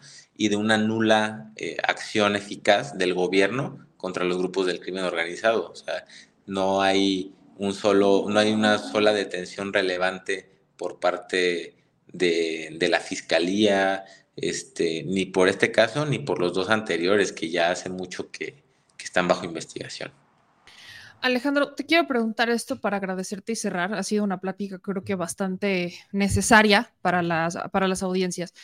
Estas son dos preguntas. La primera es, ¿consideras que con lo que está pasando el gobierno federal debería de entrar de lleno y tomar el control de los problemas en Jalisco? ¿Los ha resuelto? Sí, pero ¿crees que debería ser más fuerte, que debería ser quizás eh, más rudo, es la palabra que se me ocurre, para entrar de lleno y hacer lo que el Estado y el municipio, o los municipios no pueden. Y la segunda pregunta que te quiero hacer es, si entonces Alfaro eh, no le interesan los desaparecidos y claramente hay un tema también con los feminicidios, entonces, pues Alfaro fue peor gobierno, dejaron peor Jalisco de cómo llegaron o salen tablas ya rumbo al 2024. Esa es una buena pregunta. Creo que en Jalisco no tenemos un parámetro para evaluar a un buen gobernante. Eh, desgraciadamente siempre nos han gobernado personajes muy frívolos, este, algunos pues más grotescos que otros, ¿no? Creo que Alfaro mmm, impuso, más bien, Alfaro dejó una, llegó con una expectativa muy alta. Alfaro construyó su personaje en el 2007 este, como un actor de oposición, eh, señalando al finado Raúl Padilla, con quien después salió, ¿no? Eh, señalaba este, a, Antonio Tatengo, que había sido presidente de Tlajomulco del PAN, que después, que ahora también ya trabaja con él. Es decir, ha sido muy pragmático y muy descarado y muy mentiroso. Entonces, creo que en ese aspecto, en el aspecto del tipo de persona que ha gobernado, sí hemos tenido el más cínico. Este ha sido el más este, sinvergüenza, porque pues, le ha mentido a la gente descaradamente y también se ha metido con la gente.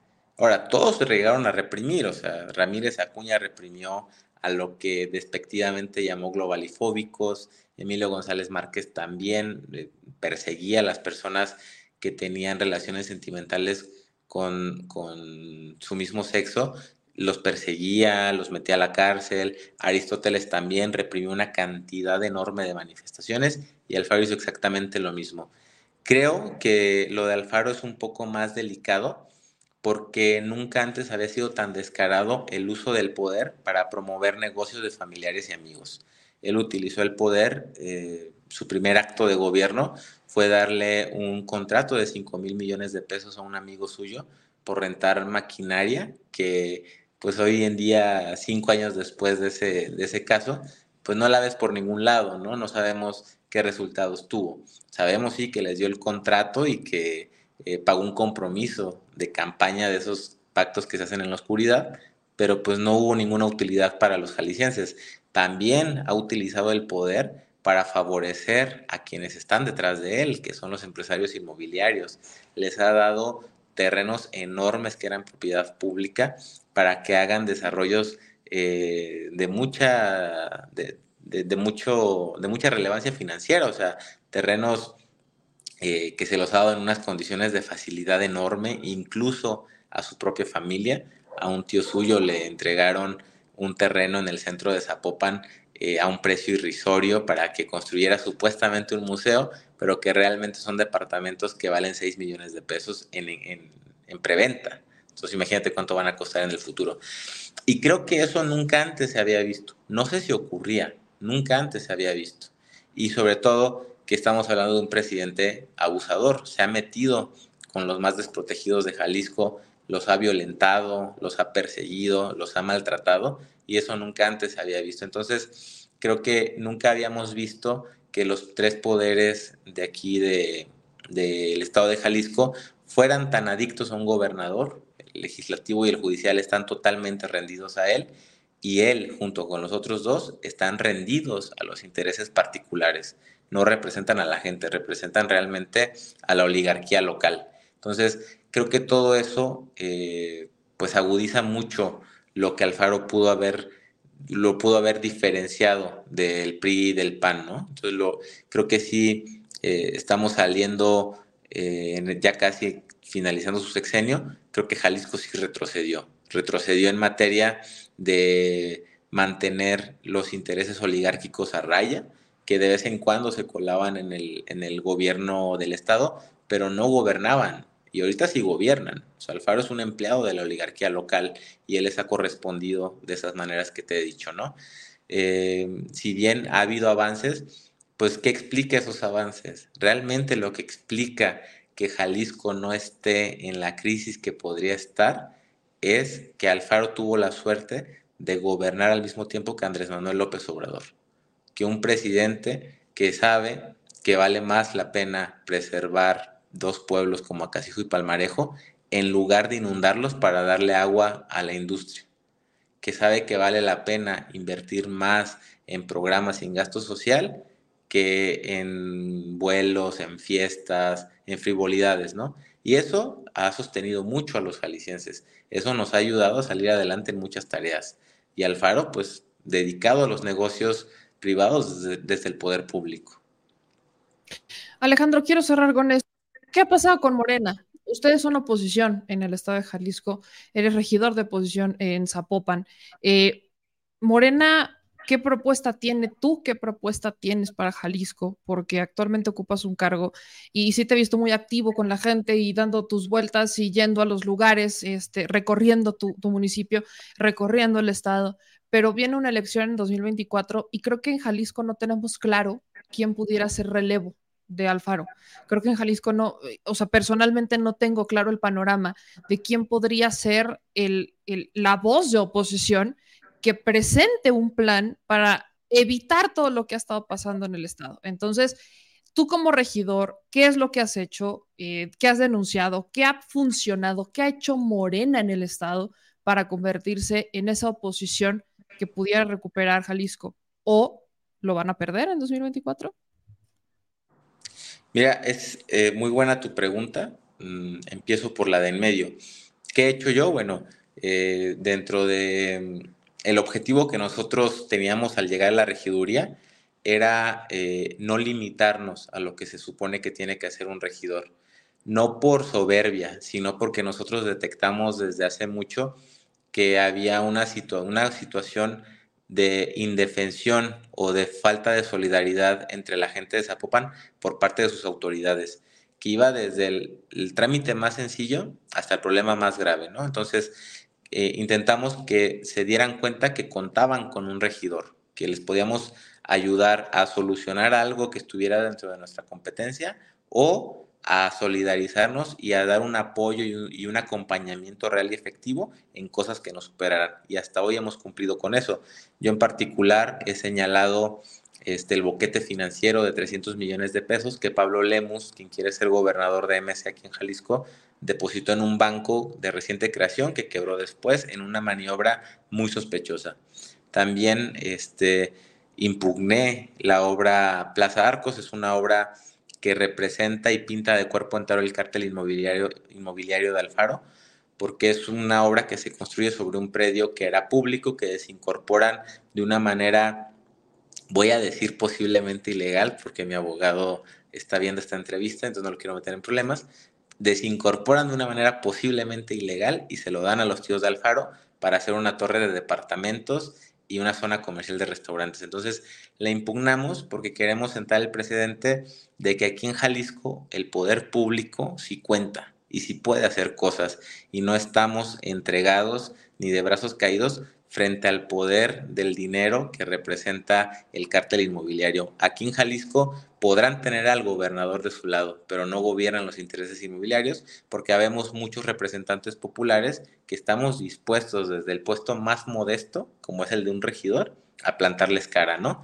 Y hemos hecho otro tipo de denuncias, no hemos dejado de informar a la gente sobre este la visión de ciudad y de Estado que tiene y defiende Morena y que hemos pasado a la acción construyéndola como debe ser, desde abajo, platicando con la gente y tener un Morena no solamente fortalecido en términos de popularidad, porque eso de repente se ha vuelto la esencia de la discusión de Morena, y eso es una desgracia, sino fortalecido desde lo popular, desde abajo, desde quienes menos tienen, involucrarlos, que participen y robustezcan el partido, ¿no?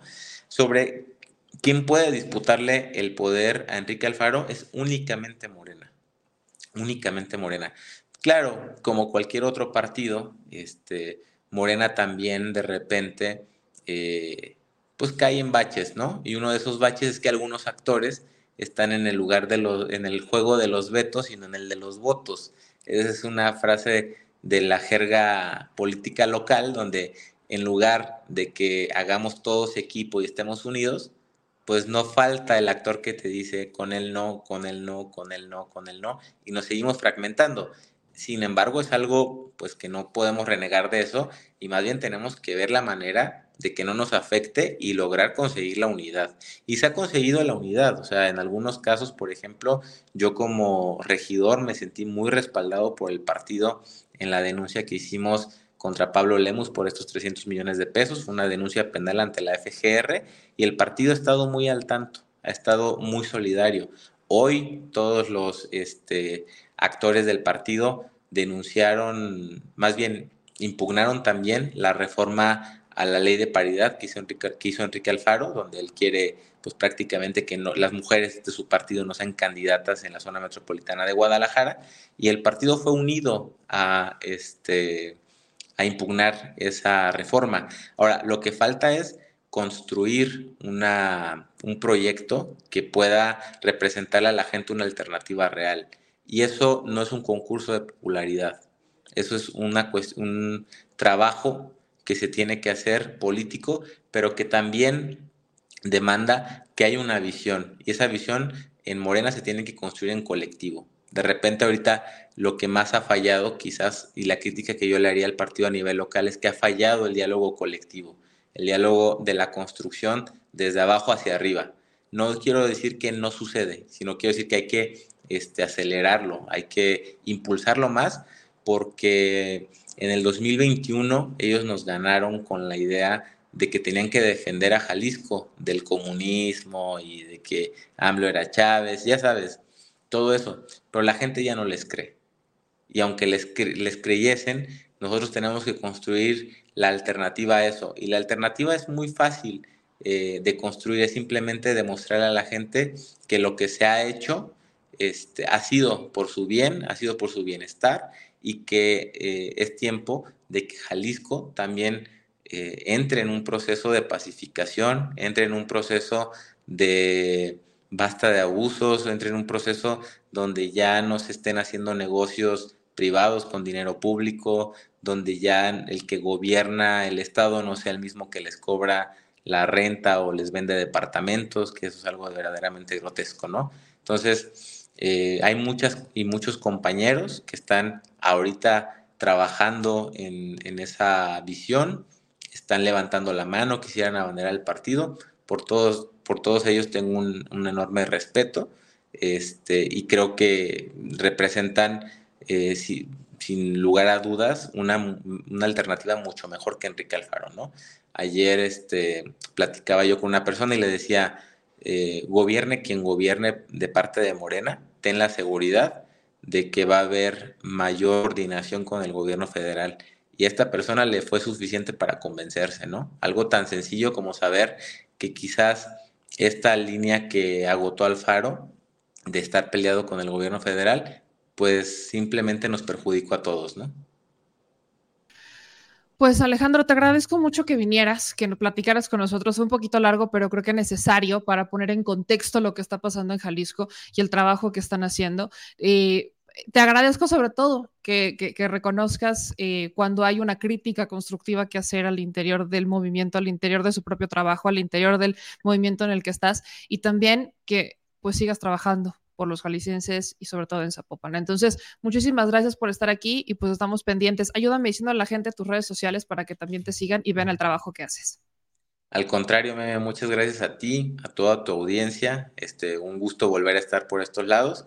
En redes sociales estoy en, en X, lo que antes era Twitter, estoy como arroba ea-puerto, en Facebook como Alejandro Puerto y en Instagram también arroba ea-puerto, en YouTube también Alejandro Puerto. Muchas gracias. Nos estamos viendo pronto, Alejandro. Mil gracias por dar Gracias, una plática con nosotros. Nos estamos viendo. Cuídate mucho, por favor. Hasta luego, gracias. Buenas noches. Buenas noches. Pues ahí lo tienen, mi gente chula. Eh, creo que fue una plática sí larga, eh, pero que tuvo muchos datos, así que esperen para los que no quieren ver o que a veces no les gusta ver eh, quizás toda una entrevista larga, eh, espérenla en podcast, evidentemente va a estar en Spotify en Apple Podcast y también espérenla en fragmentos en nuestro canal de YouTube y también en Facebook. Oigan, me, hicieron una pregunta hace ratito, la, la, la destaqué y todo, me decía Marioneta, meme, que aún siguen reunidos en Morena por el tema de las encuestas. Mijos, eh, hay bronca, hay bronca. Todavía ni siquiera son las encuestas y hay bronca. Y no, Marcelo no es el único que está enojado con el sorteo. Eh, vamos a profundizar un poquito más adelante, vamos a seguir con el hilo de seguridad, pero eh, sí, vamos a platicar sobre el tema de Morena. Todavía no dan la rueda de prensa, se supone que iba a ser a las 7.30 y no pasó porque no se pusieron de acuerdo. Así que sí, hay broncas. Vamos a seguir con el tema de seguridad, ya después entraremos en detalles con ese. Pero vamos a darle con, sí, el PRI-PAN-PRD, o sea, el segundo foro. El día de hoy eh, fue el primer foro regional, el primer foro regional, este fue en Durango, del Frente Amplio por México, en donde pues ya solamente están Xochil Gálvez, Beatriz Paredes y Santiago Krill. El foro tiene muchos momentos, creo que tiene muchos momentos interesantes para presentarlo, pero eh, quiero Vaya, aquí fue un poco más dinámico. Quiero, quiero, quiero celebrar eso. Me encantan los foros dinámicos donde les ponen un tiempo límite, porque tenemos oportunidad de escuchar pues varias ideas de manera pues bastante sintetizada. Entonces, Evidentemente, tal y como lo hemos estado platicando, eh, pues Santiago Krill, Xochil Gálvez, pero sobre todo Santiago Krill y, y Xochil Gálvez, Beatriz Paredes también, pero el, el, tema más fuerte estuvo entre los del PAN, entraron con un discurso sobre Lagos de Moreno. Prácticamente, este primer foro regional se convirtió en seguridad, o sea, básicamente lo que hablaron fue seguridad derechos humanos y un par de preguntas que empezaron a surgir eh, del público, ¿no? Entonces, sí, mi gente, llegó el momento que nos encanta porque hay que generar un criterio propio por eso vamos a escuchar la intervención de Santiago Krill, Xochil Gálvez y Beatriz Paredes de inicial de este foro regional en Durango, que sería el segundo foro en general, y escuchen lo que dijeron. Ven, a lo que me refiero, todo lo que hemos estado hablando en este programa, lo que les explicaba al inicio, lo que explica Alejandro Puerto. Ven, estos son los políticos que quieren, pues, recuperar el país.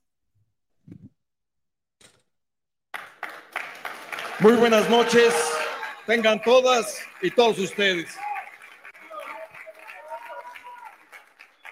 Buenas noches, Xochitl. Buenas noches, Beatriz, Analú y por supuesto nuestro amigo Marco Antonio.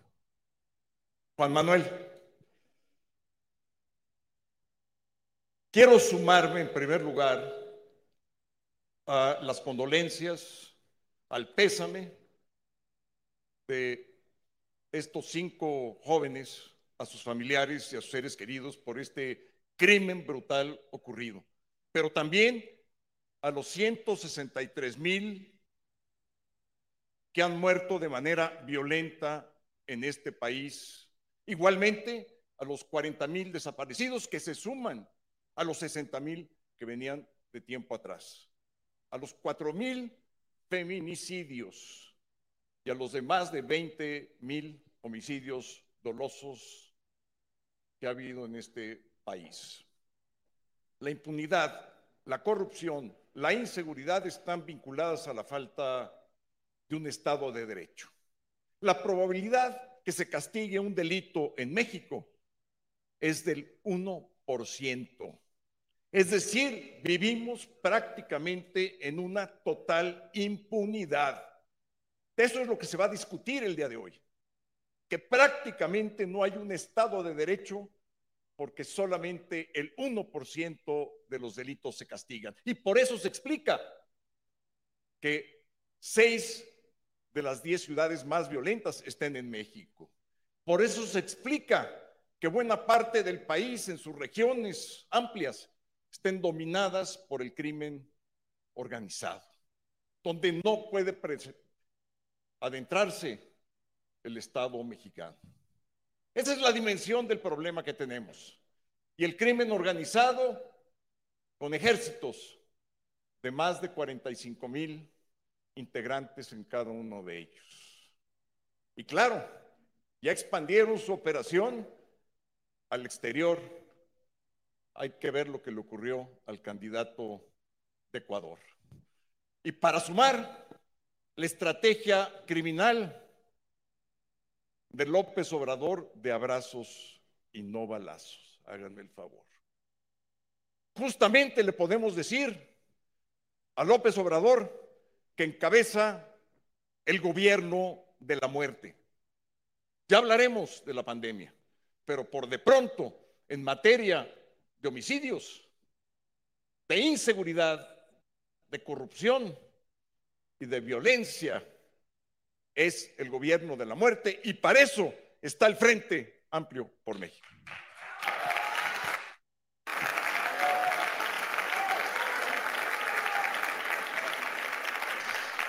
Ah, caray, qué cosa tan más interesante.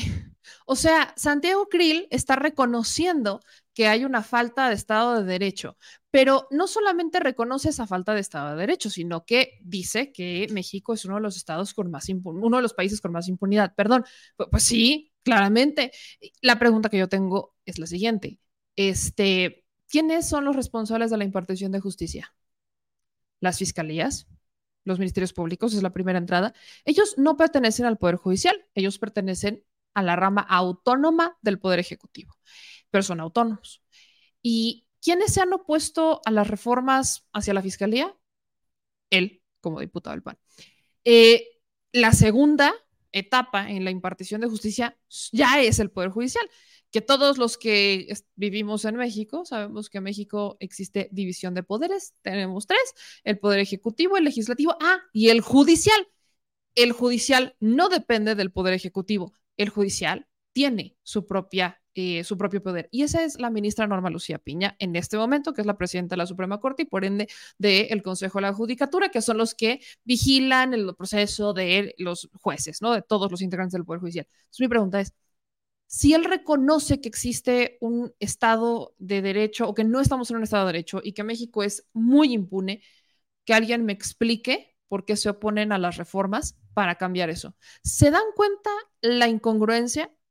Por un lado, saben cuáles son los problemas de México, pero estando en funciones como diputados, encabezaron la moratoria constitucional para evitar reformas que estaban enfocadas en solucionar esos problemas. O sea, aquí el asunto es que no fue su idea, sino que fue de Morena, o en este caso del presidente, porque fue idea del presidente, no del partido, no de los diputados, fue el presidente, y por eso ya lo van a mencionar. Esa es la neta de lo que está diciendo Santiago Krill, con todo respeto, pero hay una incongruencia abismal. Luego dice que seis estados de México están dentro de los más peligrosos. Sí. ¿Cuáles son los estados? Uno de ellos es Jalisco, el otro es Guanajuato. Eh, bueno, son ciudades, pero Jalisco, Guanajuato, el Estado de México, también está el Estado de México, Zacatecas, Colima también está. ¿No van a reconocer cuántos gobiernan ellos? Yo nada más pregunto, porque están muy buenos los speech, evidentemente están en campaña, pero ¿en dónde me dejan la autocrítica? Esa no existe, ¿verdad? Anótenle. Ahora, sí, Xochitl Galvez. Vamos a escuchar a Xochitl Galvez el discurso con el que inicia este foro, que sí, también se le fue al presidente por lo de Lagos de Moreno. Hola, Muchas buenas noches, muchas gracias Analú, Juan Manuel. Hoy México está de luto. Todas y todos nos debemos de sentir indignados y horrorizados por lo que le pasó a estos jóvenes en Lago de Moreno, Jalisco. Como madre de dos hijos, me pongo en los zapatos de los padres de Diego, Roberto, Uriel, Jaime y Dante. No imagino un dolor más grande para unos padres que la muerte de sus hijos. Pero esto no solo sucede en Lagos de Moreno, Jalisco, sucede en muchas otras ciudades de nuestro país todos los días. Lo que pasó en Lagos de Moreno nos debe de horrorizar a todos los mexicanos. Se rebasaron todos los límites y yo le vuelvo a exigir al presidente que vaya y le dé la cara a los padres de estos jóvenes, que, implemente una nueva estrategia de seguridad, porque su estrategia ha sido un fracaso. Me parece increíble que después de lo que sucedió, el presidente le dedicara dos horas a su mañanera y no mencionara el caso de estos jóvenes desaparecidos. Pero todavía más increíble, y fue una verdadera burla, que cuando dos periodistas le preguntaron por la situación de los jóvenes, se atreviera a contar un chiste y simplemente dijo, no oigo. Basta de ocurrencias, basta de impunidad, basta de complicidades del presidente con el crimen organizado, basta de incapacidad. Y desde aquí les digo, la incapacidad también es corrupción. México merece más. México merece un país donde los jóvenes puedan salir a la calle sin sentir miedo. México merece servidores públicos honestos y capaces, no corruptos e ineptos como los que tenemos. México merece que todas las personas, sin importar dónde nacen o dónde vivan, puedan salir adelante. México merece sobre todo una presidenta que no haga pactos con la delincuencia y trate a las familias como merece. Las madres lo que más queremos es a nuestros hijos y queremos que nuestros hijos salgan a la calle sin sentir miedo. Las madres queremos que nuestros hijos tengan un futuro lleno de oportunidades. Yo como madre quiero para mis hijos que estos puedan construir una vida de felicidad en nuestro país. Y eso que yo quiero como madre para mis hijos, lo quiero para todas y todos los mexicanos. Muchas gracias. Ahí está, como otra vez, y esto es, este es, este es mi tema. La diferencia entre lo que dice Santiago Krill e incluso Beatriz Paredes versus Xochitl Galvez es que ellos dos están tomando un enfoque más allá que solo la imagen del presidente. Xochitl Galvez vuelve otra vez y de nuevo a usar la imagen del presidente. Mi pregunta va a seguir siendo la misma. ¿Xochitl Galvez tiene ideas propias o solamente Xochitl Galvez se convirtió en aspirante a la presidencia por el presidente? Para mí la respuesta sigue siendo que si el presidente, que si ella no hubiera ido a la mañanera y no lo hubieran abierto y el presidente no lo hubiera mencionado, seguiría en la contienda, pero para la jefatura de la Ciudad de México, no para la presidencia de la República. Entonces, Xochitl Gálvez tiene la convicción y la voluntad propia o nada más estreparse porque el presidente trae un tiro con el presidente y entonces está haciendo su campaña con el nombre y sobre el nombre del presidente. Eso es lo que a mí me tiene como en... es eso, justamente es eso. Porque eso lo hacen los de Morena y se los he criticado a los de Morena. a todos, o sea, yo he criticado a los de Morena que usen el nombre del presidente para hacer campaña, más allá de usar su ideología, su mensaje, su movimiento, su eh, historia, o sea, más allá de ir hacia la ideología, hacia las enseñanzas de un Andrés Manuel, usan su nombre. Xochitl Galvez hace exactamente lo mismo. ¿Qué es lo que le hace diferente a cualquier morenista? ¿Qué es lo que le hace diferente? Pues que ella se viene trepando. Ese es mi problema. Entonces, pues sí, evidentemente está el tema de Lagos de Moreno, pero, insisto, no solo es Lagos de Moreno. Y se nota que no vio la mañanera, porque dice que el presidente no habló del tema. O sea, aventó como 20 minutos, no, más de la mañanera, hablando sobre eso. Fue todo el principio de la mañana del 17 de agosto. No, eso no lo van a ver, no van a ver esas cifras, no van a ver la información, no se van a actualizar, pues están trabajando con discursos bastante viejos. Pero allá, allá ellos. Ahora, vamos con el de Beatriz Paredes. Escuchen lo que dijo Beatriz Paredes para iniciar este foro.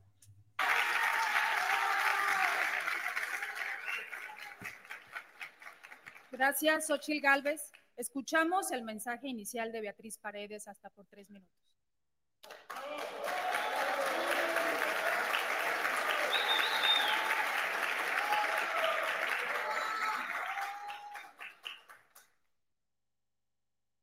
Muy buenas noches. Es un honor compartir con Xochitl y Santiago Krill este etapa. Los felicito por estar aquí y deseo que nuestro transitar fortalezca las opciones democráticas de México. Saludos a Durango. Gracias por recibirnos.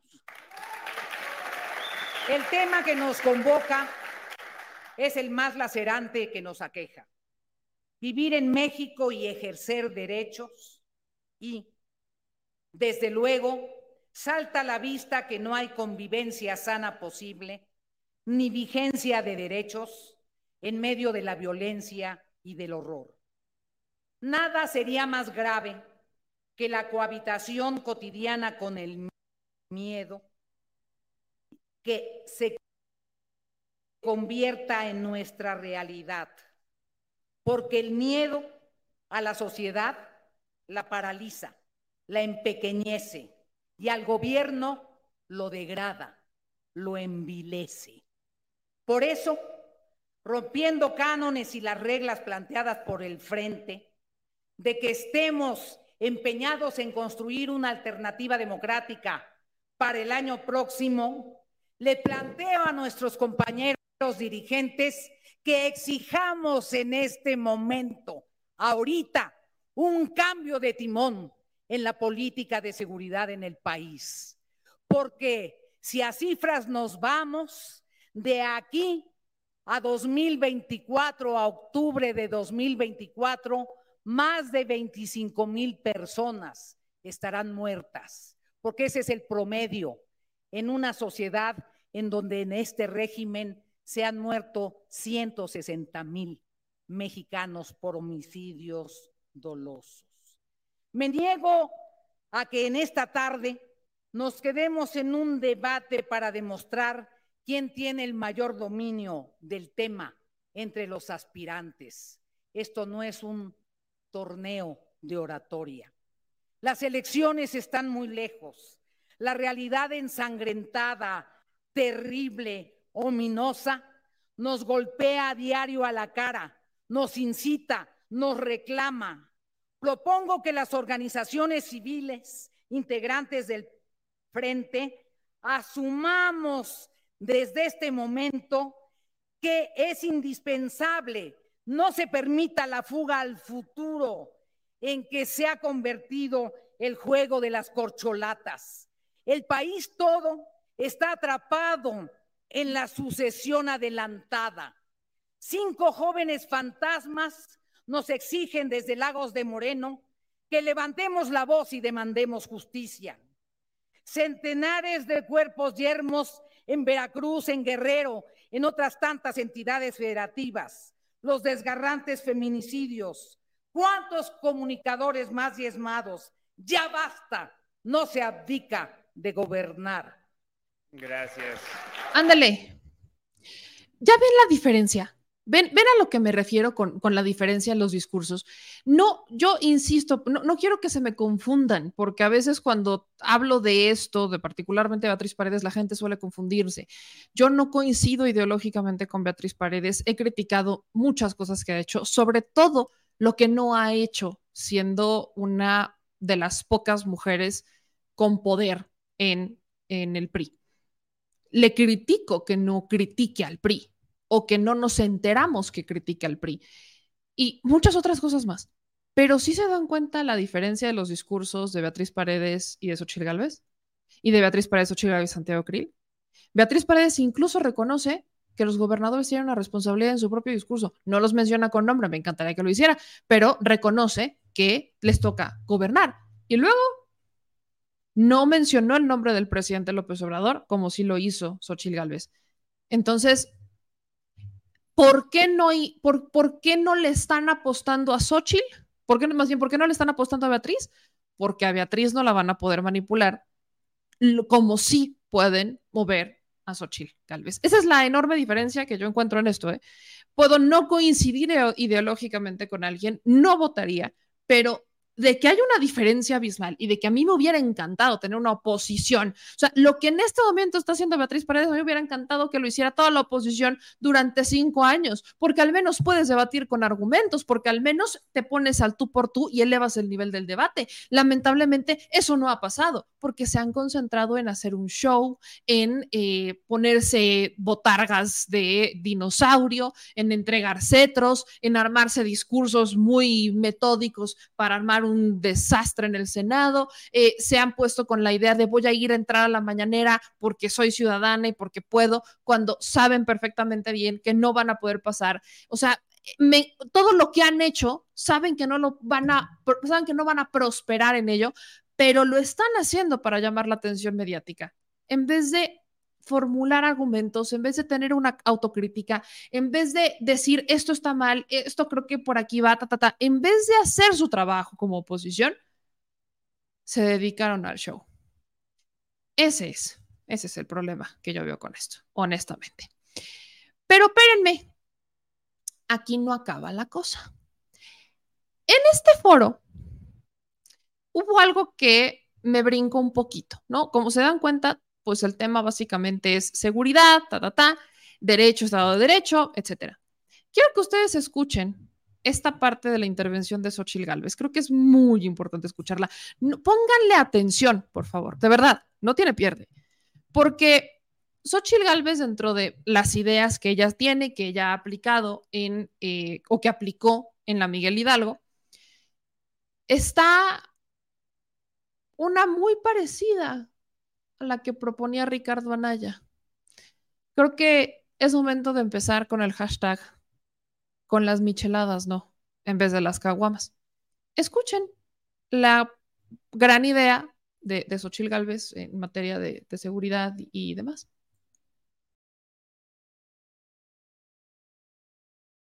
Muchas gracias. Claro que se puede repetir este modelo pero tenemos que aplicar una nueva estrategia. Abrazos y no balazos no fue una estrategia, fue una ocurrencia del presidente. Se requieren tres cosas, inteligencia, corazón y firmeza. Inteligencia para conformar el mejor equipo de especialistas nacionales e internacionales. Medidas muy claras contra la delincuencia, indicadores que nos permitan evaluar resultados, pero sobre todo el uso de tecnología de punta.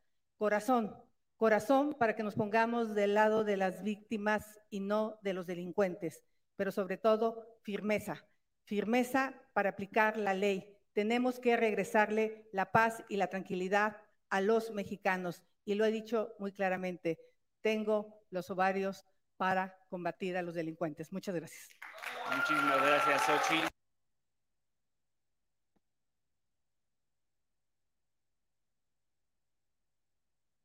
Para mí un tema fundamental tiene que ver con la justicia cotidiana o justicia cívica. Muchos de los delincuentes que después se vuelven delincuentes muy peligrosos empezaron por faltas cívicas o faltas administrativas. Por eso, como senadora de la República, presenté una reforma constitucional para hacer un sistema nacional de justicia cívica que permita prevenir. Cuando tú ves que un joven está reincidiendo en algún delito, lo puedes tomar de la mano, introducir a la escuela, apoyarle con un trabajo, meterlo al deporte. Yo creo que muchos de los delitos, casi el 80%, son menores a 10 mil pesos. Si tú pones sanciones administrativas y conduces a los jóvenes, podrías evitar que se volvieran delincuentes en un futuro. Yo lo probé eliminando las micheladas que me generaban tremenda violencia en el barrio de Santa Julia y simplemente con aplicar la justicia cívica se redujeron los homicidios. Hay que hacerlo en todo el país. Gracias. Muchísimas. Disculpen. Me está diciendo Xochitl Galvez que al eliminar las micheladas logró combatir los homicidios? Hermanas, hermanos,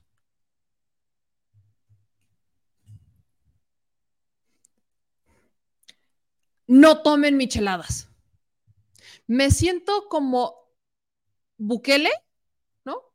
Pero en vez de tatuajes, si te ven con una michelada, corre, escapa huye.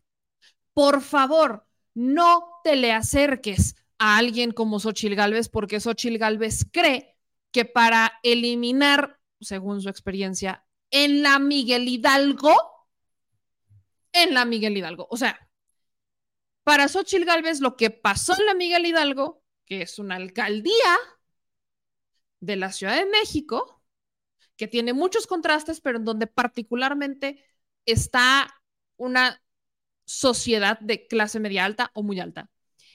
Dice Xochil Gálvez que como le funcionó eliminar las micheladas a la Miguel Hidalgo para reducir los homicidios, seguramente eso va a aplicar a todos lados. ¿no? Con sanciones administrativas, justicia cívica, quitamos las micheladas y entonces adiós homicidios. Si eso es tan, si, si tan sencilla es la cosa, que alguien a mí me explique. Entonces, este, ¿por qué no lo han aplicado en dos demás estados? Si quitar las micheladas es la respuesta a todo, prohíban la cerveza, dejen de tener contratos con la cervecería Cuauhtémoc Moctezuma, eliminen todo, adiós limones, adiós sal, adiós tarros de michelada, no nos interesan porque son peligrosos. Esa es la respuesta.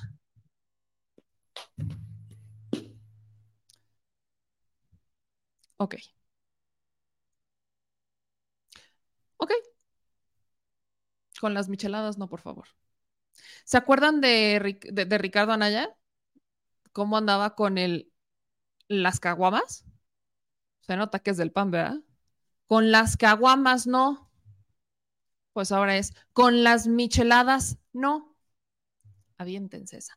Nada más aviéntensela tantito. Yo estoy impactada. De verdad, estoy impactada con lo que acabo de escuchar y por eso se los tenía que compartir, porque no hay manera que esto pueda pasarme de noche. No, no, puedo. ¡Viva México! Mi gente chula, ¡viva México! Pero bueno, regresando al foro, ¿no? Regresando al tema del foro, porque ya de aquí se pone más sabrosa la cosa. Eh, Beatriz Paredes hizo dos cosas muy interesantes. La primera de ellas es que ¿Se acuerdan cuando Peña Nieto dijo que la corrupción era un asunto cultural? Bueno, pues Beatriz Paredes hizo referencia a esa frase de Peña Nieto y después de lo que van a escuchar, creo que ahora entendemos por qué la mandaron de embajadora en tiempos de Peña, ¿verdad? Escucha. Primero, rechazo categóricamente que sea una cultura de los mexicanos, como alguien dijo. Al contrario, yo creo que nuestro pueblo es excepcionalmente generoso. Lo que pienso es que a veces es muy concesivo, que perdona. Voy a proponer una reforma para que el fiscal general sea propuesto por la sociedad civil, por los colegios de abogados y por las instituciones académicas de derecho. Que no sea posible que sea cómplice del titular del Ejecutivo. Una transformación estructural. Primero, rechazo. Ah, caray. No, no lo mencionó, ¿eh? O sea, no lo mencionó, no dijo su nombre, no dijo Enrique Peña Nieto, pero pues, ¿se acuerdan que yo les dije que Beatriz Paredes era incómoda para la administración de Peña? Y se acuerdan que muchas veces he platicado con ustedes de cómo han utilizado el tema de las embajadas y los consulados de castigo o premio. Bueno, en el caso de Beatriz Paredes, en la administración de Peña Nieto, necesitaron mandarla lejos para evitar que se aventara este tipo de comentarios. Hoy Peña Nieto no está, está Alito Moreno y lo defenderá a capa y espada, pero hay nada más para que le calen.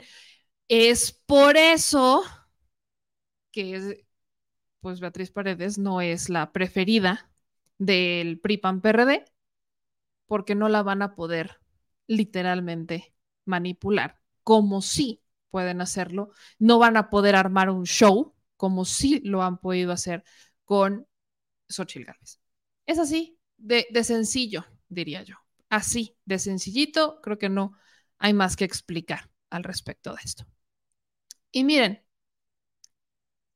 ahora, miren, esta es una de esas cosas que dice, eh, hermana, ¿por qué hablas? El día de hoy, en este foro también, Xochitl Galvez decidió que era muy buena idea hablar de transparencia. ¿Sí? Sí, habló de transparencia. Xochitl Galvez se aventó un speech diciendo que las instituciones y que la corrupción pues deberían ser una prioridad para atender esto. Híjole. Xochitl Galvez hablando de transparencia cuando ya fue incapaz de transparentar sus contratos. ¿En serio? ¿Neta? Escuchen, por favor, esto. No se lo pierdan. No tiene pierde. Lo siento. Muchas yo estoy convencida que la principal causa pues, es la impunidad, no, no pasa nada. Eh, también estoy convencida que lo que pudrió a este país es la corrupción. Siempre he denunciado a, a los corruptos. Como jefa delegacional demolí 15 inmuebles que tenían pisos ilegales. Y como senadora de la República he presentado 33 denuncias en distintas instituciones creo que lo principal es denunciar la corrupción. Casos como Segalmex, donde el presidente dice que no fueron 15 mil millones, que solo fueron 9 mil millones de pesos. Y tiene ahí a Nacho Ovalle, Ovalle resguardado en la Secretaría de Gobernación. Imagínate qué piensan los ciudadanos con esa impunidad. Un funcionario que se, vuela 9 mil millones de pesos y no pasa nada. Está la Casa Gris, las casas de Manuel Bartlett, también están los sobres amarillos de los hermanos del presidente. Es decir, que hay que castigar la corrupción. Muy bien, hablamos sobre los contratos, hablamos sobre el caso del hijo del presidente en la casa rentada donde fue Xochil Gálvez. ¿Ven por qué luego uno les cuestiona su... Nada más ven por qué uno empieza a cuestionarles la congruencia eh, Xochitl Galvez trae, o sea, de todos ellos, de los tres que están ahí, Xochitl Galvez es la que está cargando con el tema de la falta de transparencia, porque ella asegura, Xochitl Galvez ha insistido en que ella sí presentó su declaración y que eh, pues ya había hablado de las empresas y todo esto. Ajá. Y luego, o sea, yo he dicho mil veces, ¿cuál es la diferencia de los contratos de Xochitl Galvez con lo que ella ha criticado del presidente López Obrador. ¿Por? O sea, ¿cuál es la diferencia? Yo, yo sí necesito que alguien me explique. ¿Cuál es la diferencia de Xochitl Galvez versus todo lo que ella ha denunciado, lo que ustedes están escuchando? ¿Cuál ha sido? Yo no la encuentro. Y yo, vaya, tengo, insisto, las puertas están abiertas en este espacio, quizás no tengo la información completa, no lo sé, pero me encantaría que Xochitl Galvez pudiera, no sé, aclararme un poco por qué ella considera que tiene la autoridad moral de criticar a Bartlett, que, insisto, a Bartlett podemos criticarle mil cosas, que critique al hijo del presidente, que no es servidor público, que no es funcionario, que no trabaja en el gobierno y que se fue al tema de la Casa Gris. ¿Por qué podemos, o sea, por qué ella sí puede criticar todo esto y nosotros cuando le criticamos el tema de los contratos, pues entonces estamos de la patada y, cómo se nos ocurre criticar hey, a Xochil Galvez, ¿cómo es posible que nosotros nos atrevamos con el tema de los contratos? Seguro nos están pagando para bla, bla, bla, bla, bla, ya saben. Entonces, yo, yo sí tengo como mucha eh, duda al respecto de esto, pero solo para rematarle, solo para rematarle, pues escuchen esta parte en particular sobre la transparencia y luego díganme si tengo o no razón. La mayor deuda que tiene nuestro país en este momento es con la transparencia. Me parece increíble que en el Senado de la República no hayamos podido nombrar tres comisionados para que funcione el INAI. El 80% de las adjudicaciones de este gobierno son por adjudicación directa o invitación restringida. El caso de Dos Bocas es un caso realmente que es un monumento a la corrupción. Dijeron que iba a costar 8 mil millones de dólares y hoy vale 18 mil millones de dólares, 200 mil millones de pesos más. ¿Cómo se ha gastado este dinero? Es imposible saberlo. Por eso yo propongo que haya una contabilidad en línea. Así como el gobierno sabe cómo gastamos los ciudadanos y cómo tenemos que pagar impuestos, es hora que el gobierno le rinda cuentas, que cada ciudadano pueda saber en tiempo real cómo se está gastando el dinero de sus impuestos. Basta de corrupción en nuestro país. Insisto, ¿alguien me puede explicar cuál es la diferencia? Yo sí quiero saber. Xochitl Galvez está muy insistente con la transparencia y la mayor deuda, coincido plenamente, pero ella es la persona ideal para hablar sobre esto cuando sus contratos, que son públicos, se hicieron más públicos y nos enteramos que siendo ella servidora, siendo ella funcionaria desde la administración de Vicente Fox, venía manejando estos contratos y que nunca vimos una declaración de conflicto de interés en donde ella aclarara que tiene estas empresas, en donde creo quiero recordarles que ella es la socia mayoritaria de ambas empresas, aunque, bueno, no, no, hablemos de los porcentajes porque no se nos va a dar, pero ella es la socia mayoritaria de las empresas y los contratos están vigentes desde que ella trabajaba con Fox, luego cuando estuvo en la Miguel Hidalgo y luego ahora que está en el Senado. Entonces, yo sí quisiera saber por qué Xochitl Galvez considera que es la persona más ideal para hablar sobre transparencia. Yo, yo, yo nada más quiero entender, de verdad, quiero entender cuál es la autoridad moral que pudiera tener Xochitl Galvez para hablar al respecto de esto, porque simplemente no, no la encuentro. Pero pues ahí está, esa es la postura de Xochitl Galvez, esa es la propuesta de, de una Xochitl Galvez. Y pues vámonos ya, voy a, a, poner los cierres porque siempre los cierres son normalmente donde ellos traen como más su punch, donde ellos eh, pues ya eh, presentan sus últimas declaraciones y donde ellos pues se salen, ¿no? Se salen ya con el cierre, con cuál es su propuesta final. Y pues vale la pena escuchar un poquito qué es lo que dijeron estos eh, aspirantes a la presidencia que pertenecen al PRI, PAN, PRD. Póngale muchísima atención porque también esta parte es muy importante para analizarla. Corregir este grave escenario. Hasta un minuto, Xochitl Gálvez. El tema de los desplazados no es nuevo en nuestro país. A mí me tocó atender como comisionada desplazados por conflictos religiosos en los altos de Chiapas. También aquí en la zona tepehuana tuvimos que desplazar a los ejidatarios de Bernalejo hacia otra región para poderle entregar a los indígenas esa tierra que les pertenecía desde hace siglos. Los desplazados ahora por los conflictos armados se han vuelto un verdadero problema en Chiapas, en Guerrero, en Sinaloa y en muchos otros estados. Y al día de hoy no hay un programa claro del gobierno federal para atender a los desplazados. Necesitamos revisar si hay condiciones para que regresen a sus poblados y si no hay, tendríamos que dotarlos de tierra para poder construir nuevos poblados. Es una realidad que están enfrentando, por eso muchos de ellos buscan refugio en Estados Unidos, pero muchas veces sabemos que esto es poco probable. Por eso tenemos que trabajar para que se queden en nuestro país y darles condiciones de seguridad. Muchas gracias. Gracias.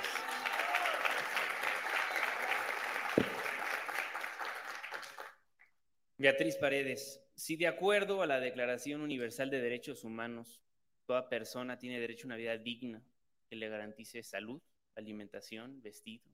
En este país está cancelado por el interés de este gobierno de apostarle a los combustibles fósiles y olvidarse de las energías renovables. Por supuesto que hay un derecho que hoy más que nunca es indispensable, el acceso a agua potable. Aquí en la zona de la laguna están sufriendo las consecuencias de no haber construido infraestructura hídrica. Hay dos derechos que me parecen indispensables que hoy hemos perdido. El acceso a la salud. 50 millones de mexicanos no tienen acceso a la salud. Los adultos mayores tienen que comprar con su pensión sus medicamentos. Los padres con niños con cáncer desafortunadamente tienen que tocar puertas para que sus hijos tengan sus tratamientos. No hay vacunas. El tema de la salud es demasiado delicado por haber quitado el seguro popular. Por supuesto que el tema de la seguridad voy a insistir con él. cientos de miles de personas han sido desplazadas y la cantidad de muertos superan cualquier cifra. 43 mil desplazados hablan de una realidad de nuestro país. Les voy a contar una anécdota. Una anécdota cuando visité Celaya. Un padre me dijo, ojalá usted pueda hacer algo para resolver el problema de la inseguridad. Todos los días que llevo a mi hija al camión, rezo para que los delincuentes no la vean, porque aquí en Celaya han desaparecido muchas mujeres. Todo esto, todo esto lo podemos resolver. Hasta hace unos días parecía imposible que pudiéramos derrotar a Morena. Estoy convencida que la esperanza ha cambiado de manos. Esa esperanza ahora nos pertenece.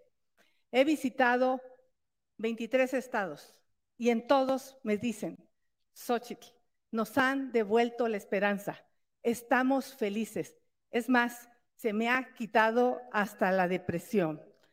Para lograr el México que soñamos, tenemos que ganar en 2024. No hay de otra. Lo que hoy yo les vengo a ofrecer a todos ustedes es la victoria. Si ustedes van, yo voy.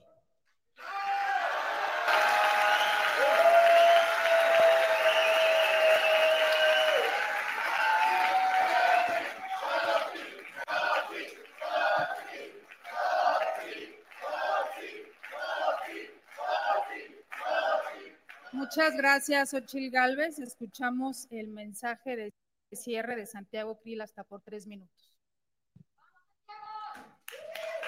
Quiero, quiero concluir este foro con dos reflexiones.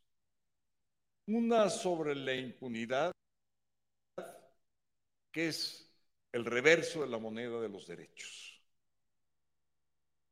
Y la impunidad tiene que llevarnos, primero, al responsable de quien comete el delito de manera directa, al delincuente.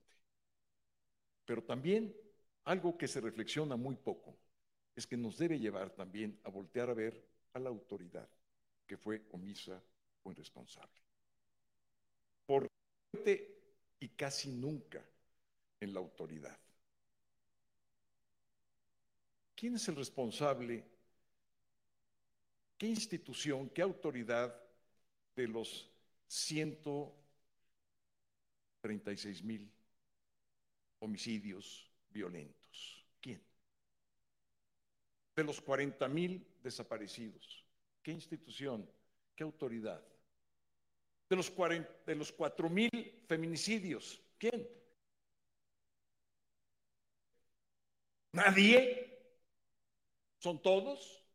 Todas las policías, el ejército, la marina, la fiscalía, las policías locales.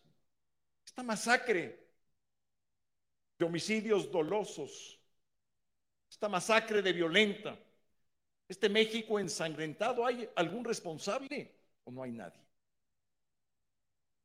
Lo primero es que tenemos que definir responsabilidades. Si no, no vamos a poder avanzar. ¿Cómo se va a poder rendir cuentas? Lo primero que hay que hacer es ser responsable y saber quién es responsable de qué y de quién. Una última reflexión. En este foro hemos hablado de cifras, de índices y de porcentajes de delitos. Y cuando hablamos de números, se tiende a ver fríamente las cosas. Y la reflexión que yo quiero hacer es para no normalizar los números. Detrás de cada unidad hay una pérdida de vida humana y hay un dolor infinito en quienes se quedan. El Frente Amplio por México también está para evitar el dolor humano. Muchas gracias.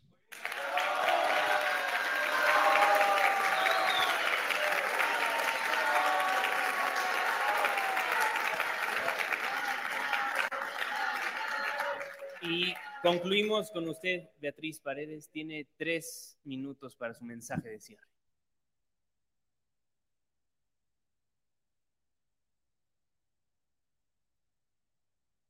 Muchas gracias por su atención. Muchas gracias, Durango. Es formidable que el Frente Amplio logre a través de sus distintos representantes despertar entusiasmo. Eso es un gran compromiso para cada uno, para cada una, pero sobre todo para el Frente Amplio. Porque estamos dando un paso adelante cuando hay una etapa crítica en la política nacional. Una etapa de deterioro del Estado Nacional que ha sido atrapado por un personaje que no escucha cuando se habla de la desaparición de cinco jóvenes y dice, yo no oigo. Una etapa de abdicación del Estado cuando hay regiones tomadas por los poderes fácticos oscuros y hablamos de derechos. Hoy nos reunimos para hablar de derechos, de esa aspiración constante del pueblo mexicano para plasmar en la ley sus aspiraciones, sus utopías, sus luchas, sus conquistas. Y sí, hay respuestas concretas con políticas concretas, como lo han logrado hacer a través de los años quienes han transformado la realidad de Durango y cómo han podido enfrentar al transformar este estado inmerso entre las cordilleras en una expectativa de transformación del bosque con políticas forestales insuficientes. Yo quiero decirle a la comisión organizadora que me extrañó que no hubiera la temática agropecuaria en el guion.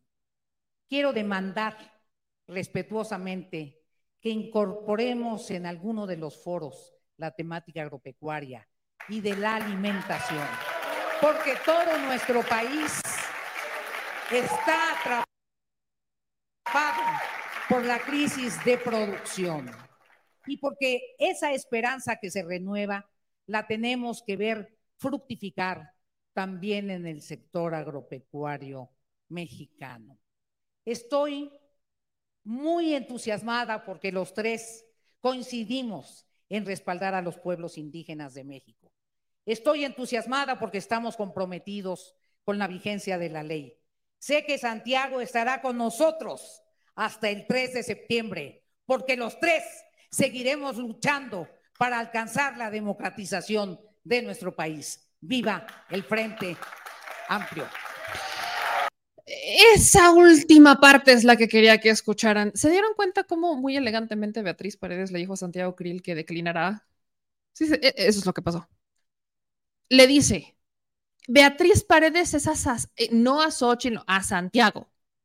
Sé que estará con nosotros hasta el 3 de septiembre, porque viva el frente, la, la, la. Se dieron cuenta como elegantemente Beatriz Paredes le dijo a Santiago Krill que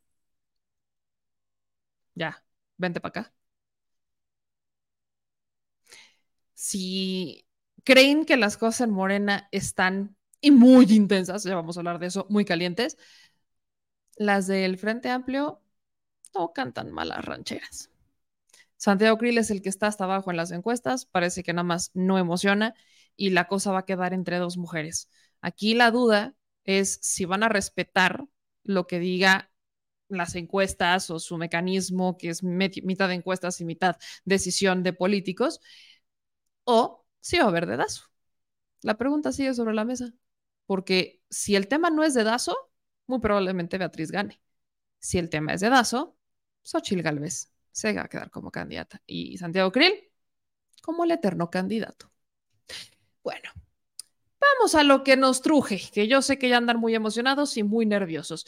Efectivamente, las cosas en Morena están muy calientes, pero bastante.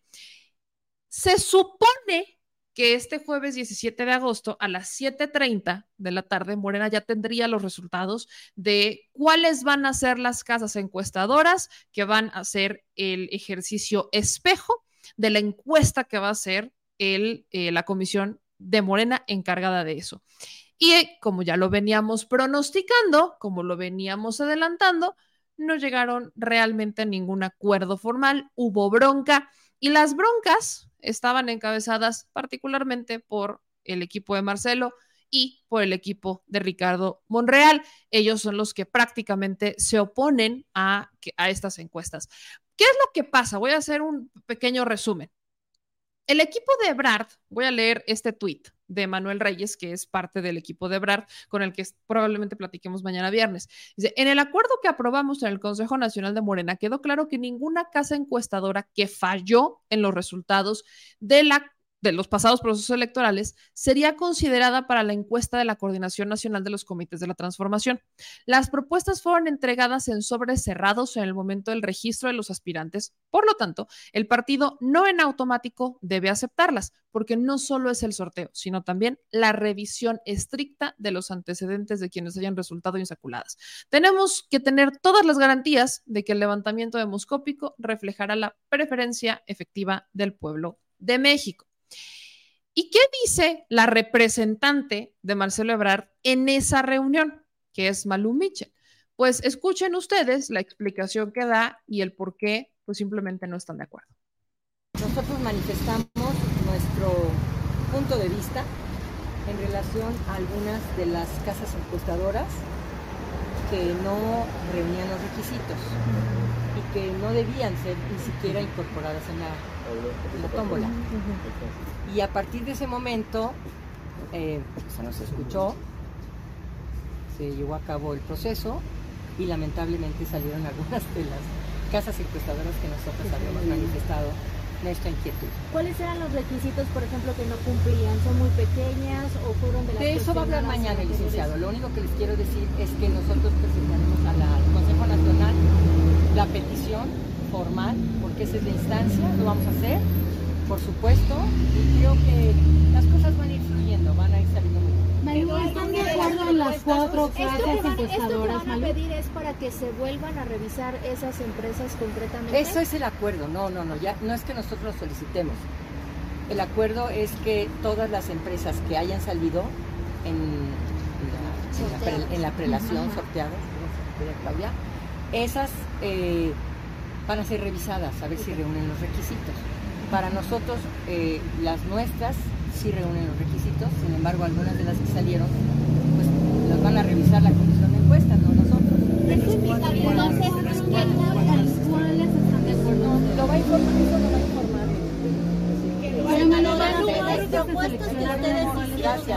Dejen que mañana Marcelo les explique bien. Nada más les quiero decir, nosotros manifestamos nuestra inquietud, en, nosotros quiere decir eh, Alejandro Rojas y el compañero Dávila. Dimos un listado de las encuestadoras que a nuestro parecer no reunían los requisitos. Sin embargo, salieron. Y por ello vamos a solicitar al Consejo Nacional que se reconsidere esa decisión. Es todo. ¿Y si no, no pasa nada. Al contrario, a ver, nada se acaba hasta que se acaba, muchachas y muchachos. Pero Estamos en un proceso a todo dar, en un proceso, en un proceso histórico que nos da gusto participar. Pero tenemos derecho a manifestar nuestras inquietudes. Malu, Sí, ¿fir- sí, firmaron? ¿Firmaron ustedes? No salió ninguna. Sí salió. Sí salió. ¿Firmaron el acuerdo? Malu, No salió ¿firmaste dentro de los, de los, de que... No, no salió dentro de las primeras cuatro. Gracias. Gracias.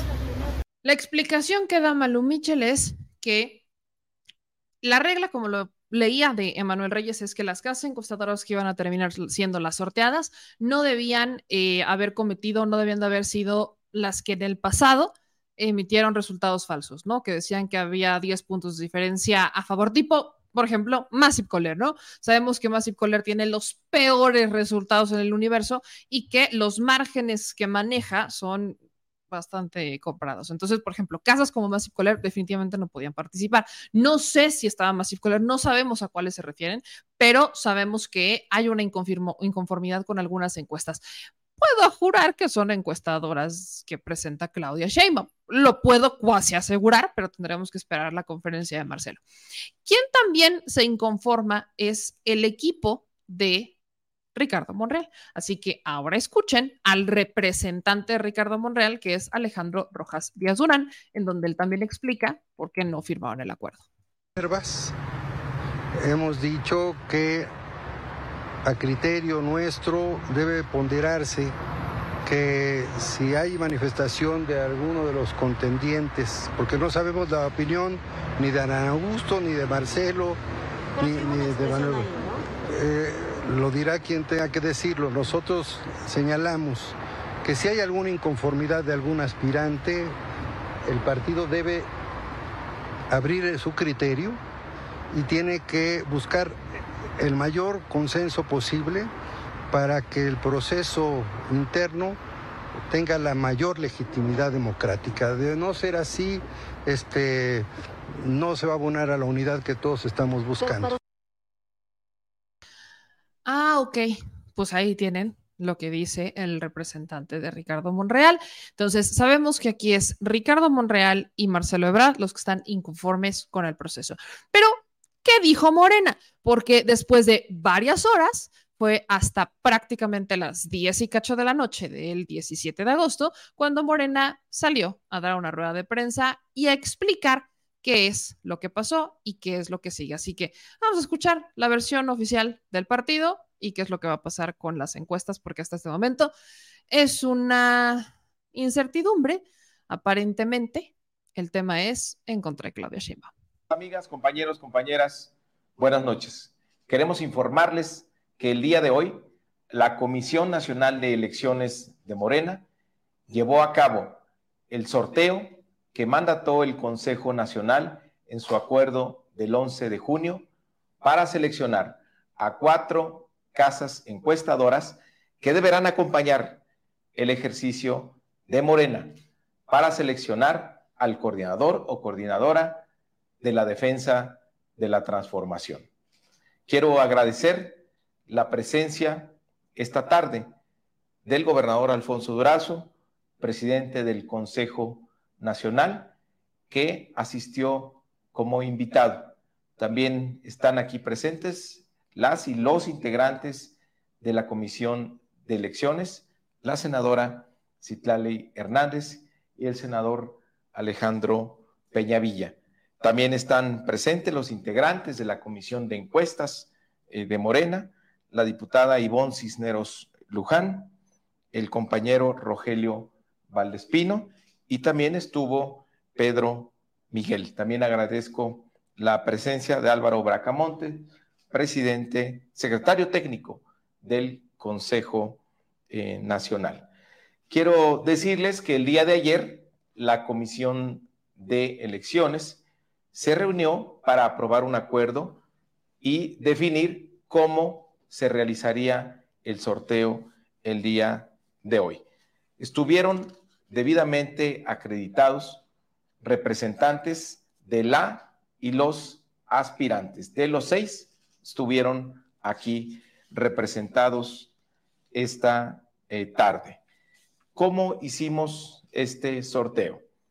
De manera previa a abrir los sobres donde venían contenidos los nombres de las casas encuestadoras propuestos por las aspirantes, la Comisión de Elecciones informó sobre el criterio que estableció respecto del acuerdo del 11 de junio del Consejo Nacional que disponía que no podrán ser propuestas firmas encuestadoras que en procesos electorales del pasado reciente hayan presentado resultados distorsionados o manifiestamente discordantes con respecto a los resultados finales en procesos electorales. La comisión lo que hizo fue revisar las encuestas y los resultados electorales de los últimos ocho procesos estatales, 2022 y 2023, y determinó que siete empresas no cumplían el criterio que estableció el Consejo Nacional porque las encuestas que ellos estimaron tuvieron resultados que eran opuestos o discordantes de lo que se presentó como el resultado electoral. Una vez que se les informó este criterio y se les comunicó estas empresas que quedaban fuera, se procedió a la apertura de los sobres previa verificación de los representantes de los aspirantes.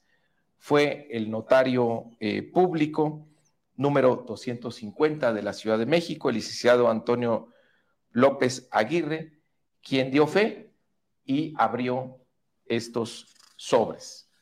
Una vez que se verificó que todas las encuestas, todas las encuestadoras eh, que venían en los sobres podían participar, se procedió a elaborar una boleta para cada casa encuestadora que se metió a una urna eh, transparente y fueron sorteadas. Se fue sacando boleta por boleta y se estableció un orden de prelación del 1 al 10.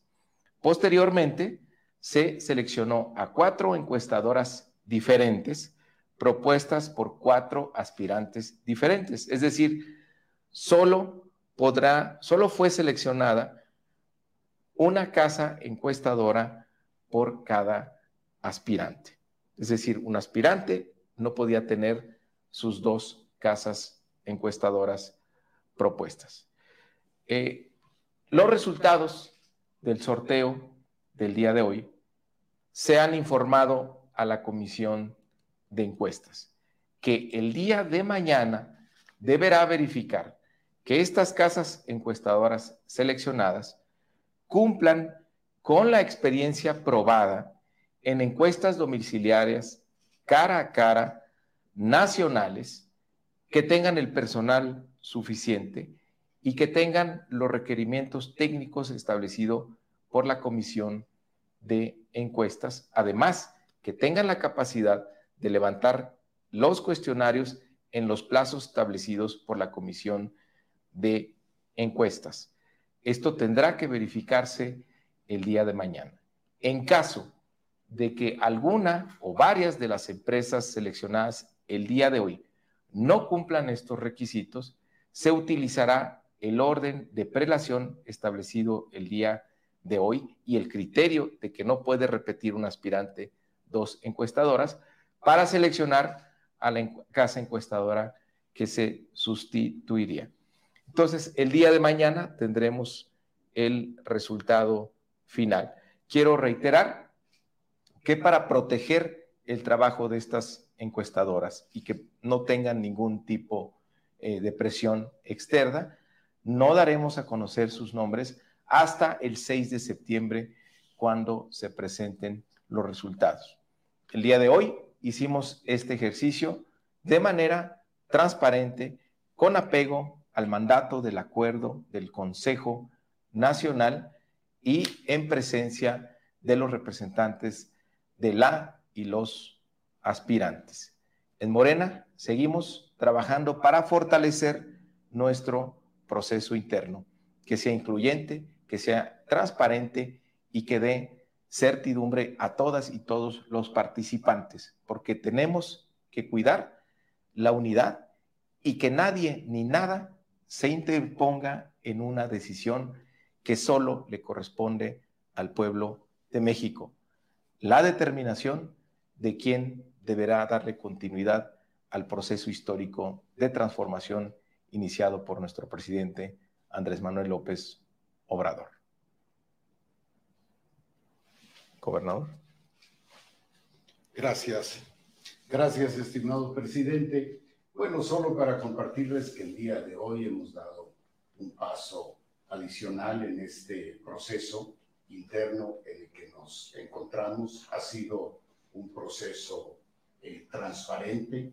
Hubo oportunidad de que la, los representantes de cada una, cada uno de los aspirantes expusieran eh, sus puntos de vista, sus observaciones, sus propuestas y demás. Hemos eh, concluido con el reconocimiento de un proceso eh, transparente a la vista de todas, todos los eh, asistentes.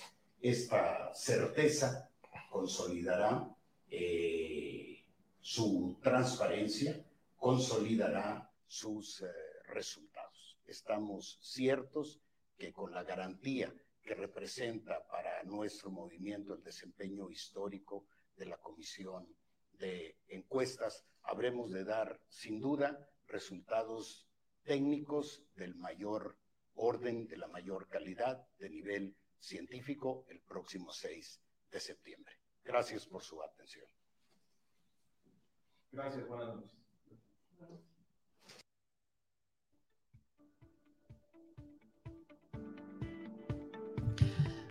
Pues ahí está. Así que vamos a enterarnos cómo va el tema del famosísimo acuerdo que honestamente parece que no va a prosperar por ningún lado. Toda esta bronca, toda esta bronca inicia pues básicamente gracias a la denuncia que interpone o que presenta Marcelo Ebrard en esta super mega conferencia, en donde dice que hay eh, acarreo y que hay un favoritismo hacia Claudia Sheinbaum. Lo que yo he dicho es, si eso es cierto, se tienen que presentar las denuncias correspondientes y que se investigue. Ya en algún momento, y lo hemos también denunciado, en algún momento el propio exsecretario de Gobernación, Adán Augusto, había mencionado cómo había delegados que estaban operando en contra de los eventos que no fueran de Claudia Sheinbaum. Entonces, yo lo he dicho muchas veces, Claudia Sheinbaum tiene un gran apoyo institucional, tiene mucho apoyo de gobernadores, tiene mucho apoyo de integrantes del partido, tiene mucho apoyo también de eh, presidentes municipales y demás. Y por ahí se acordarán que yo en algún momento criticaba, por ejemplo, cuando pide licencia la eh, alcaldesa de Tepic, ¿no? Geraldine. Yo decía, es que, a ver, fueron electos para ocupar un cargo ejecutor. Y me van a decir que su prioridad en este momento es una elección cuando tienen una primera prioridad que es ejecutar, que es cumplirle a la gente. Digo, claro, me decía Yolanda, una de nuestras chilenautas, meme, es que ¿por qué criticas eso, pero al mismo tiempo dices que, pues si mejor, si, si van a estar enfocados en un tema de elecciones, pues que mejor renuncien. Y yo insisto con esto, la diferencia es muy clara.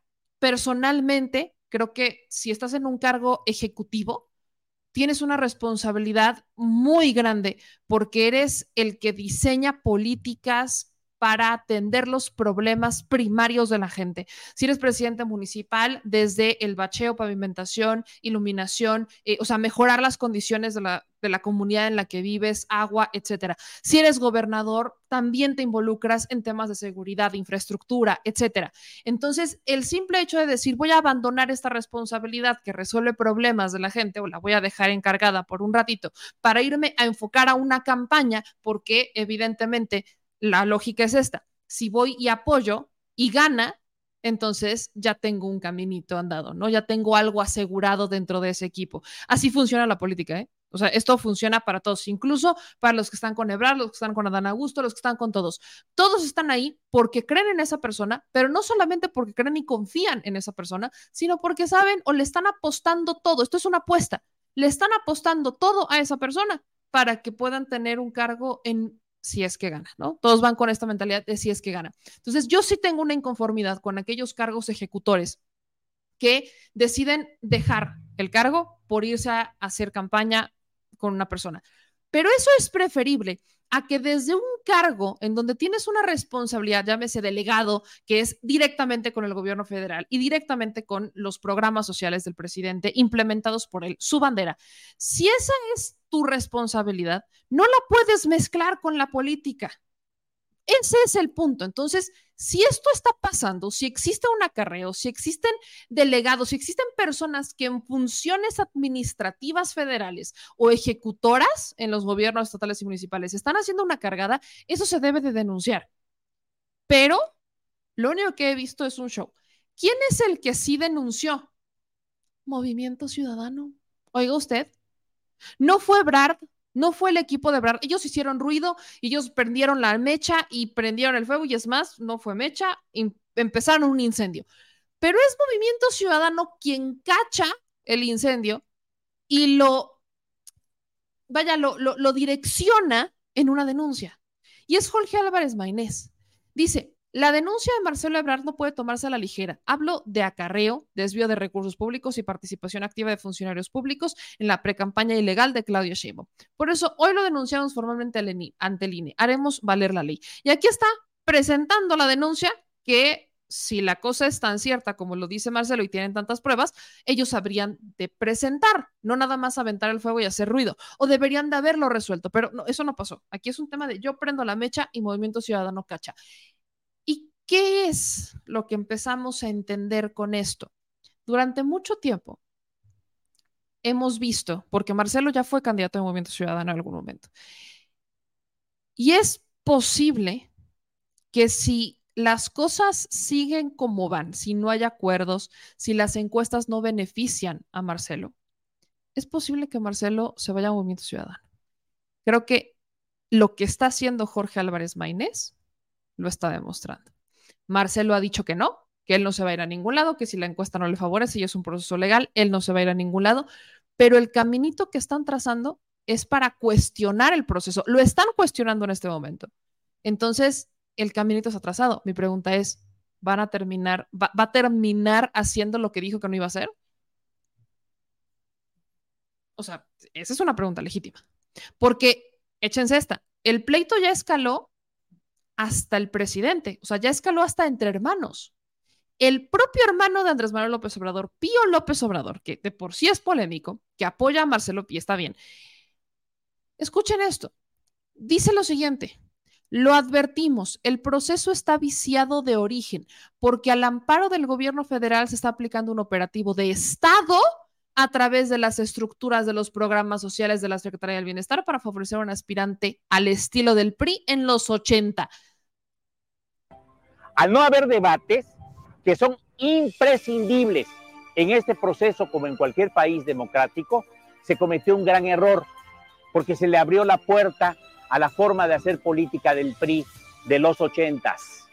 Es decir, se desataron las prácticas priistas que se están aplicando a plena luz del día y que consisten, entre otras cosas, en el acarreo para asistir a las llamadas asambleas informativas masivas, en inundar todas las ciudades de barras y de espectaculares, exhibiendo de esta manera el derroche de recursos y de pronto ignoraron que las barras y los espectaculares no emiten opinión alguna, ni mucho menos salen a votar. Lo único que producen es un gran malestar ciudadano por la contaminación visual, el despilfarro de recursos públicos y la descarada intervención de algunos servidores públicos de los tres órdenes de gobierno para favorecer a determinados aspirantes. Pero también se les olvidó que con esta patraña propagandística no van a engañar a la gente, porque el pueblo ya despertó, tiene conciencia y está politizado y no se está chupando el dedo. Por eso, y otras razones más, estoy cierto que Marcelo Ebrard ganará la encuesta. Quiero resaltar algo aquí. A ver si le ponen atención. Este es un tuit de Pío López Obrador. O sea, este es el Twitter de Pío López Obrador. De hecho, me sigue. Ahí está. Tiene mucho tiempo que lo monitoreo. Y aquí, Pío no solo ha retuiteado lo que dice Marcelo y demás. El video que él sube le, voy a hacer close up. El video que utiliza Pío López Obrador para decir que hay una elección de Estado, que hay una cargada de Estado tipo el PRI en los ochentas. Es un video de latinos. ¿Ya se le olvidó a Pío quiénes fueron los que prendieron esa llama de los billetes, de, las entregas de dinero?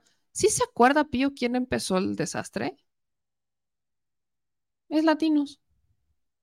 Digo, por tantita lógica, uno pensaría que vas a alejarte del medio que se encargó de poner en duda tu credibilidad y que puso al presidente en una encrucijada porque era su hermano el que estaba recibiendo dinero.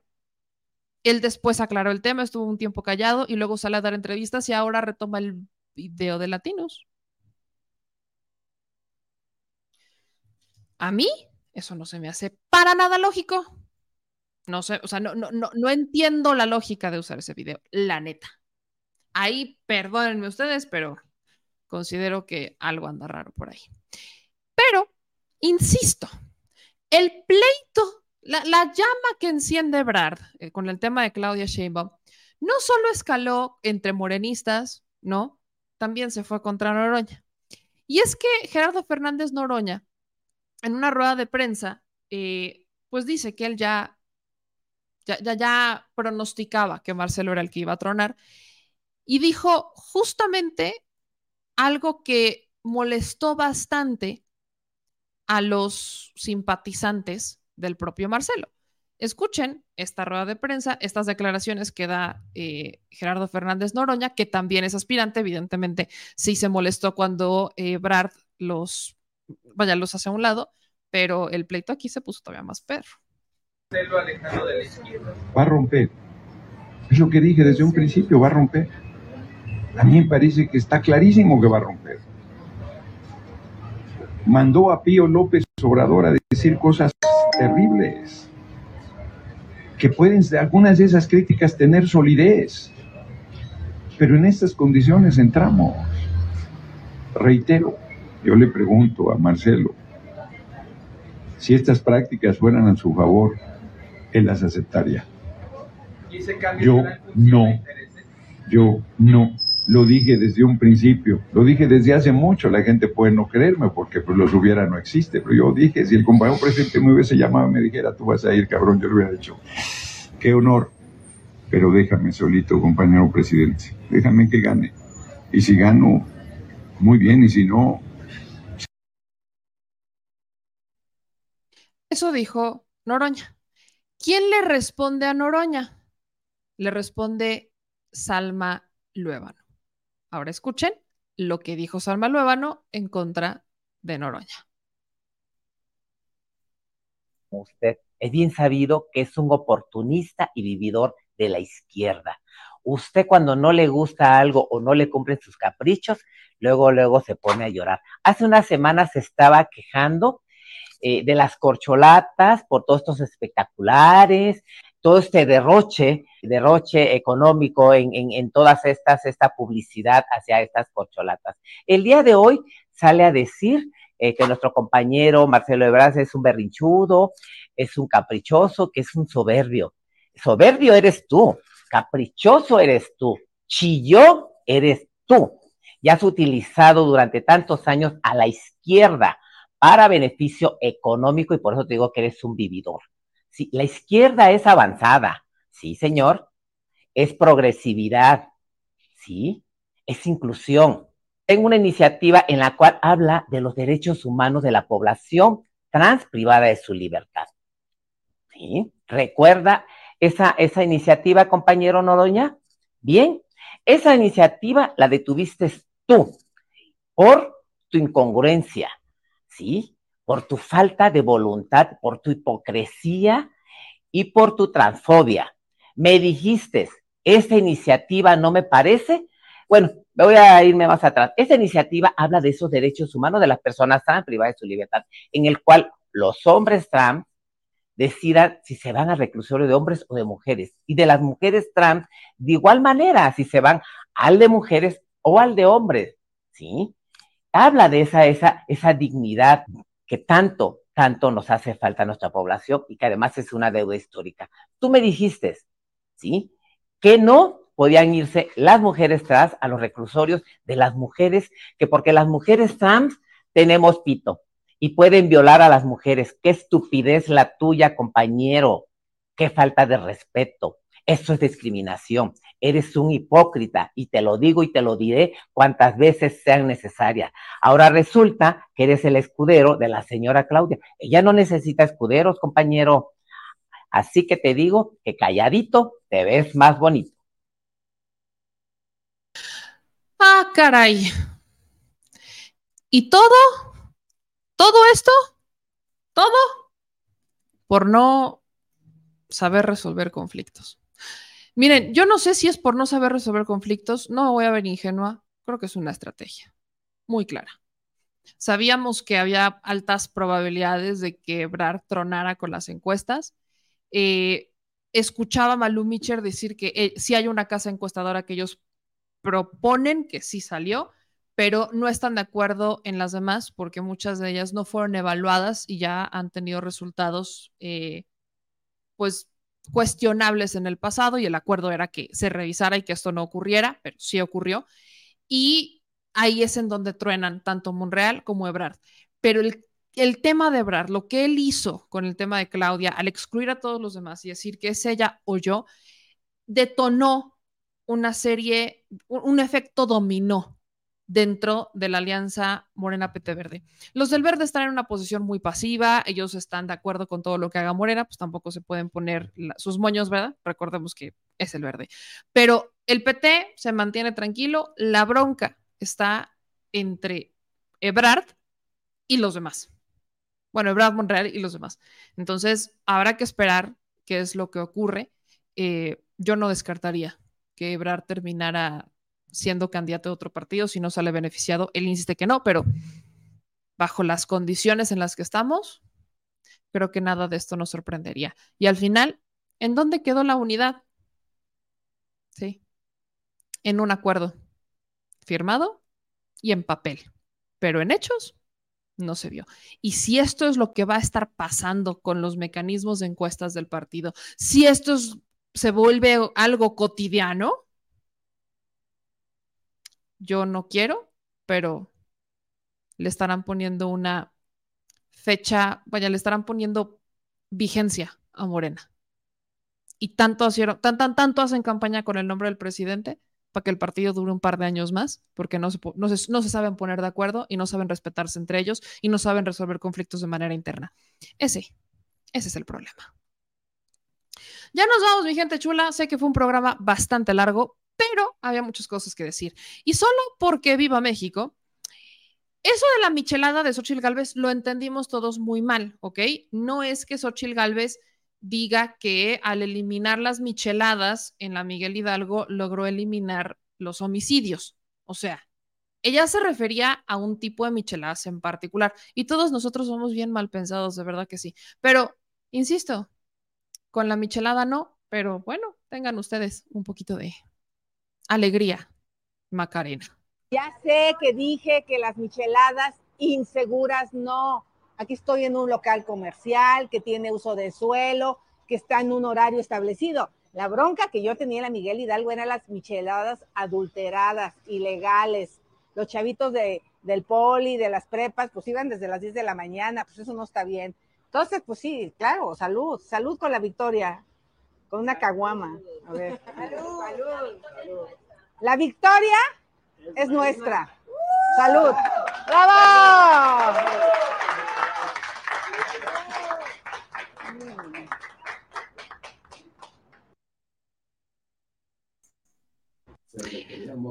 La victoria es nuestra. Y todos mal pensados. O sea, si nada más se refiere a los del poli. Ya mejor, ya mejor no digo nada. Ella solita se ayuda. Yo no tengo nada más que hacer. La puerta siempre estará abierta para una entrevista porque parece que vamos a, si es que ella, ¿saben qué me imagino? Si Xochitl Galvez, imagínense este escenario, llegar a, ser presidenta, etcétera. ¿Cómo se llamaba el vocero de Fox? Rubén Aguilar. Tendría su propio Rubén Aguilar diciendo, lo que la presidenta quiso decir es, porque cada que Xochitl Galvez se expresa del alma y le sale una idea propia, la riega. Si no son las micheladas, es que hay que rescatar las eh, este, propuestas exitosas o las experiencias exitosas de Calderón y ¡zas! te dice lo de Ciudad Juárez. Hermana, ahí no es. Hermana, así no, por favor. Así que creo que a estas alturas ya le deberían de contratar a alguien que diga, lo que Xochitl Galvez quiso decir es, porque no se ayuda. Ella solita no necesita que nosotros la critiquemos, ¿verdad? Ella solita puede. Vamos con sus últimos comentarios porque nos mandaron un par de superchats. Muchísimas gracias a Rosa María García que nos mandó 200 pesos y dice, gracias Meme por mantenernos bien informados, aunque nos tortures con los discursos de la patética oposición. Yo sé, pero insisto, si no, yo he pregonado algo y yo he insistido mucho en algo. Si nosotros criticamos cuando distorsionan los videos, cuando los ponen a la mitad, cuando no escuchan lo que dice el presidente o no escuchan declaraciones o simplemente no leen las notas y se quedan con las cabezas, no podemos hacer exactamente lo mismo que ellos hacen. Así que habrá que escuchar y de ahí ya podremos cuestionar o validar algo. Bernardino Ortega nos manda 5 dólares y dice, Marcelo cree que encuestas en Twitter indican la realidad, por eso está furioso, hizo muy mal trabajo con los migrantes, pensó que ganaría para acabar la 4T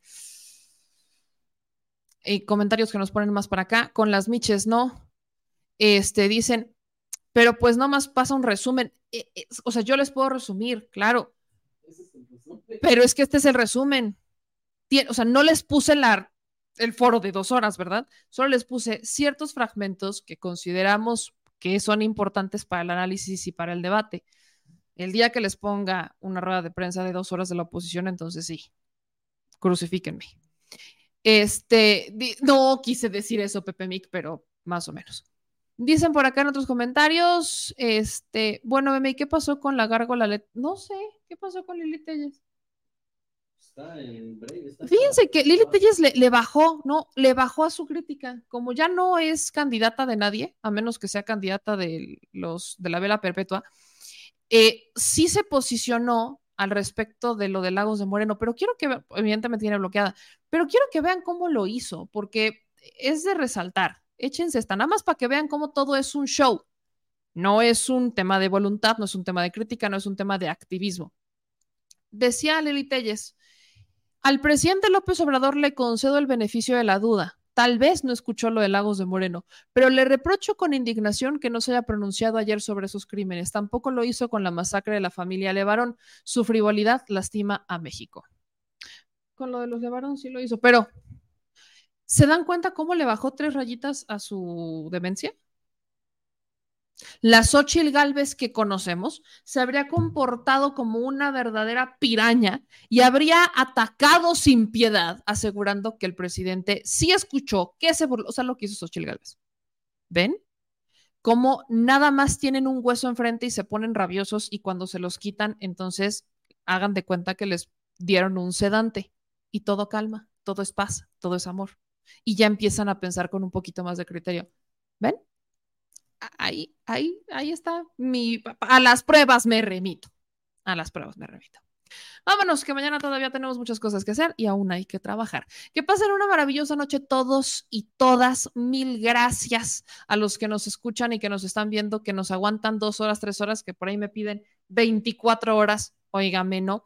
Pero Gracias a todos por estar presentes en este espacio y por seguir compartiendo el programa.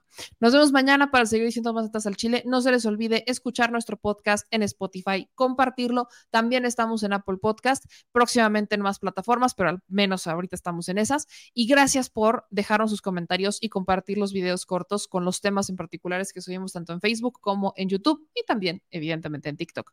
Así que gracias a todos por su cariño. Les mando un beso gigante. Nos vemos mañana. Que pasen una maravillosa noche y por favor, no se me pongan chacales.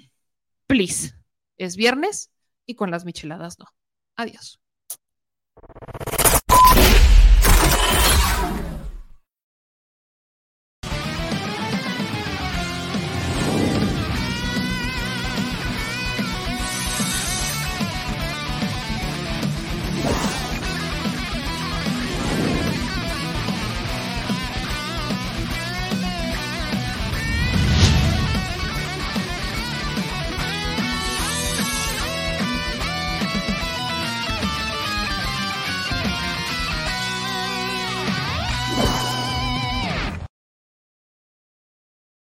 Al Chile, la indiferencia es el peor enemigo de todos y más de los animales.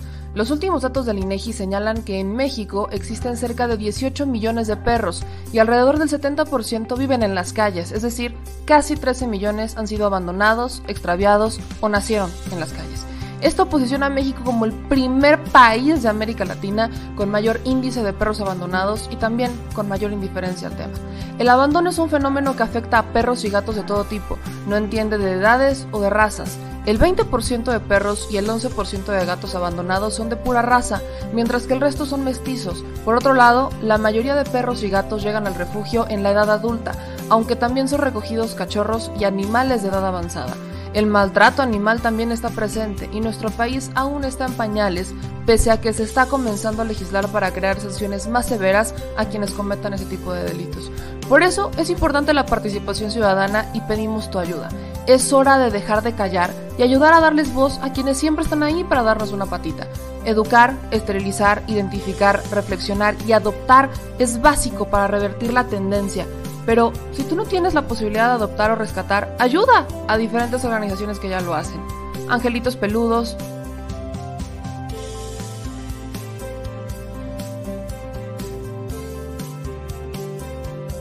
Amor sin raza.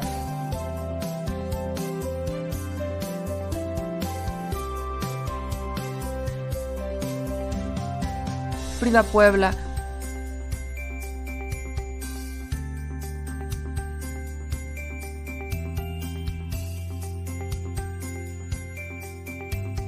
Rivera Rescue.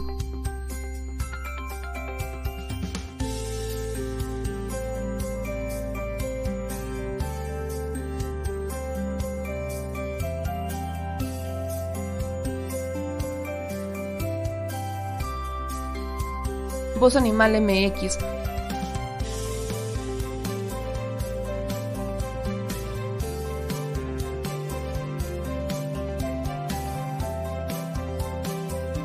El albergue San Cristóbal.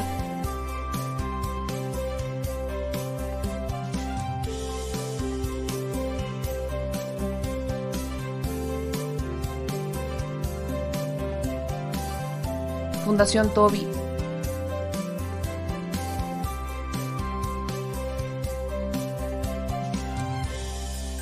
o Patitas Invisibles son algunas de las organizaciones a las que constantemente donamos y apoyamos, pero no es suficiente. Ayúdanos a que sean más voces las que salven vidas. Sus patitas, de verdad, pueden salvar tu vida. Difunde y dona.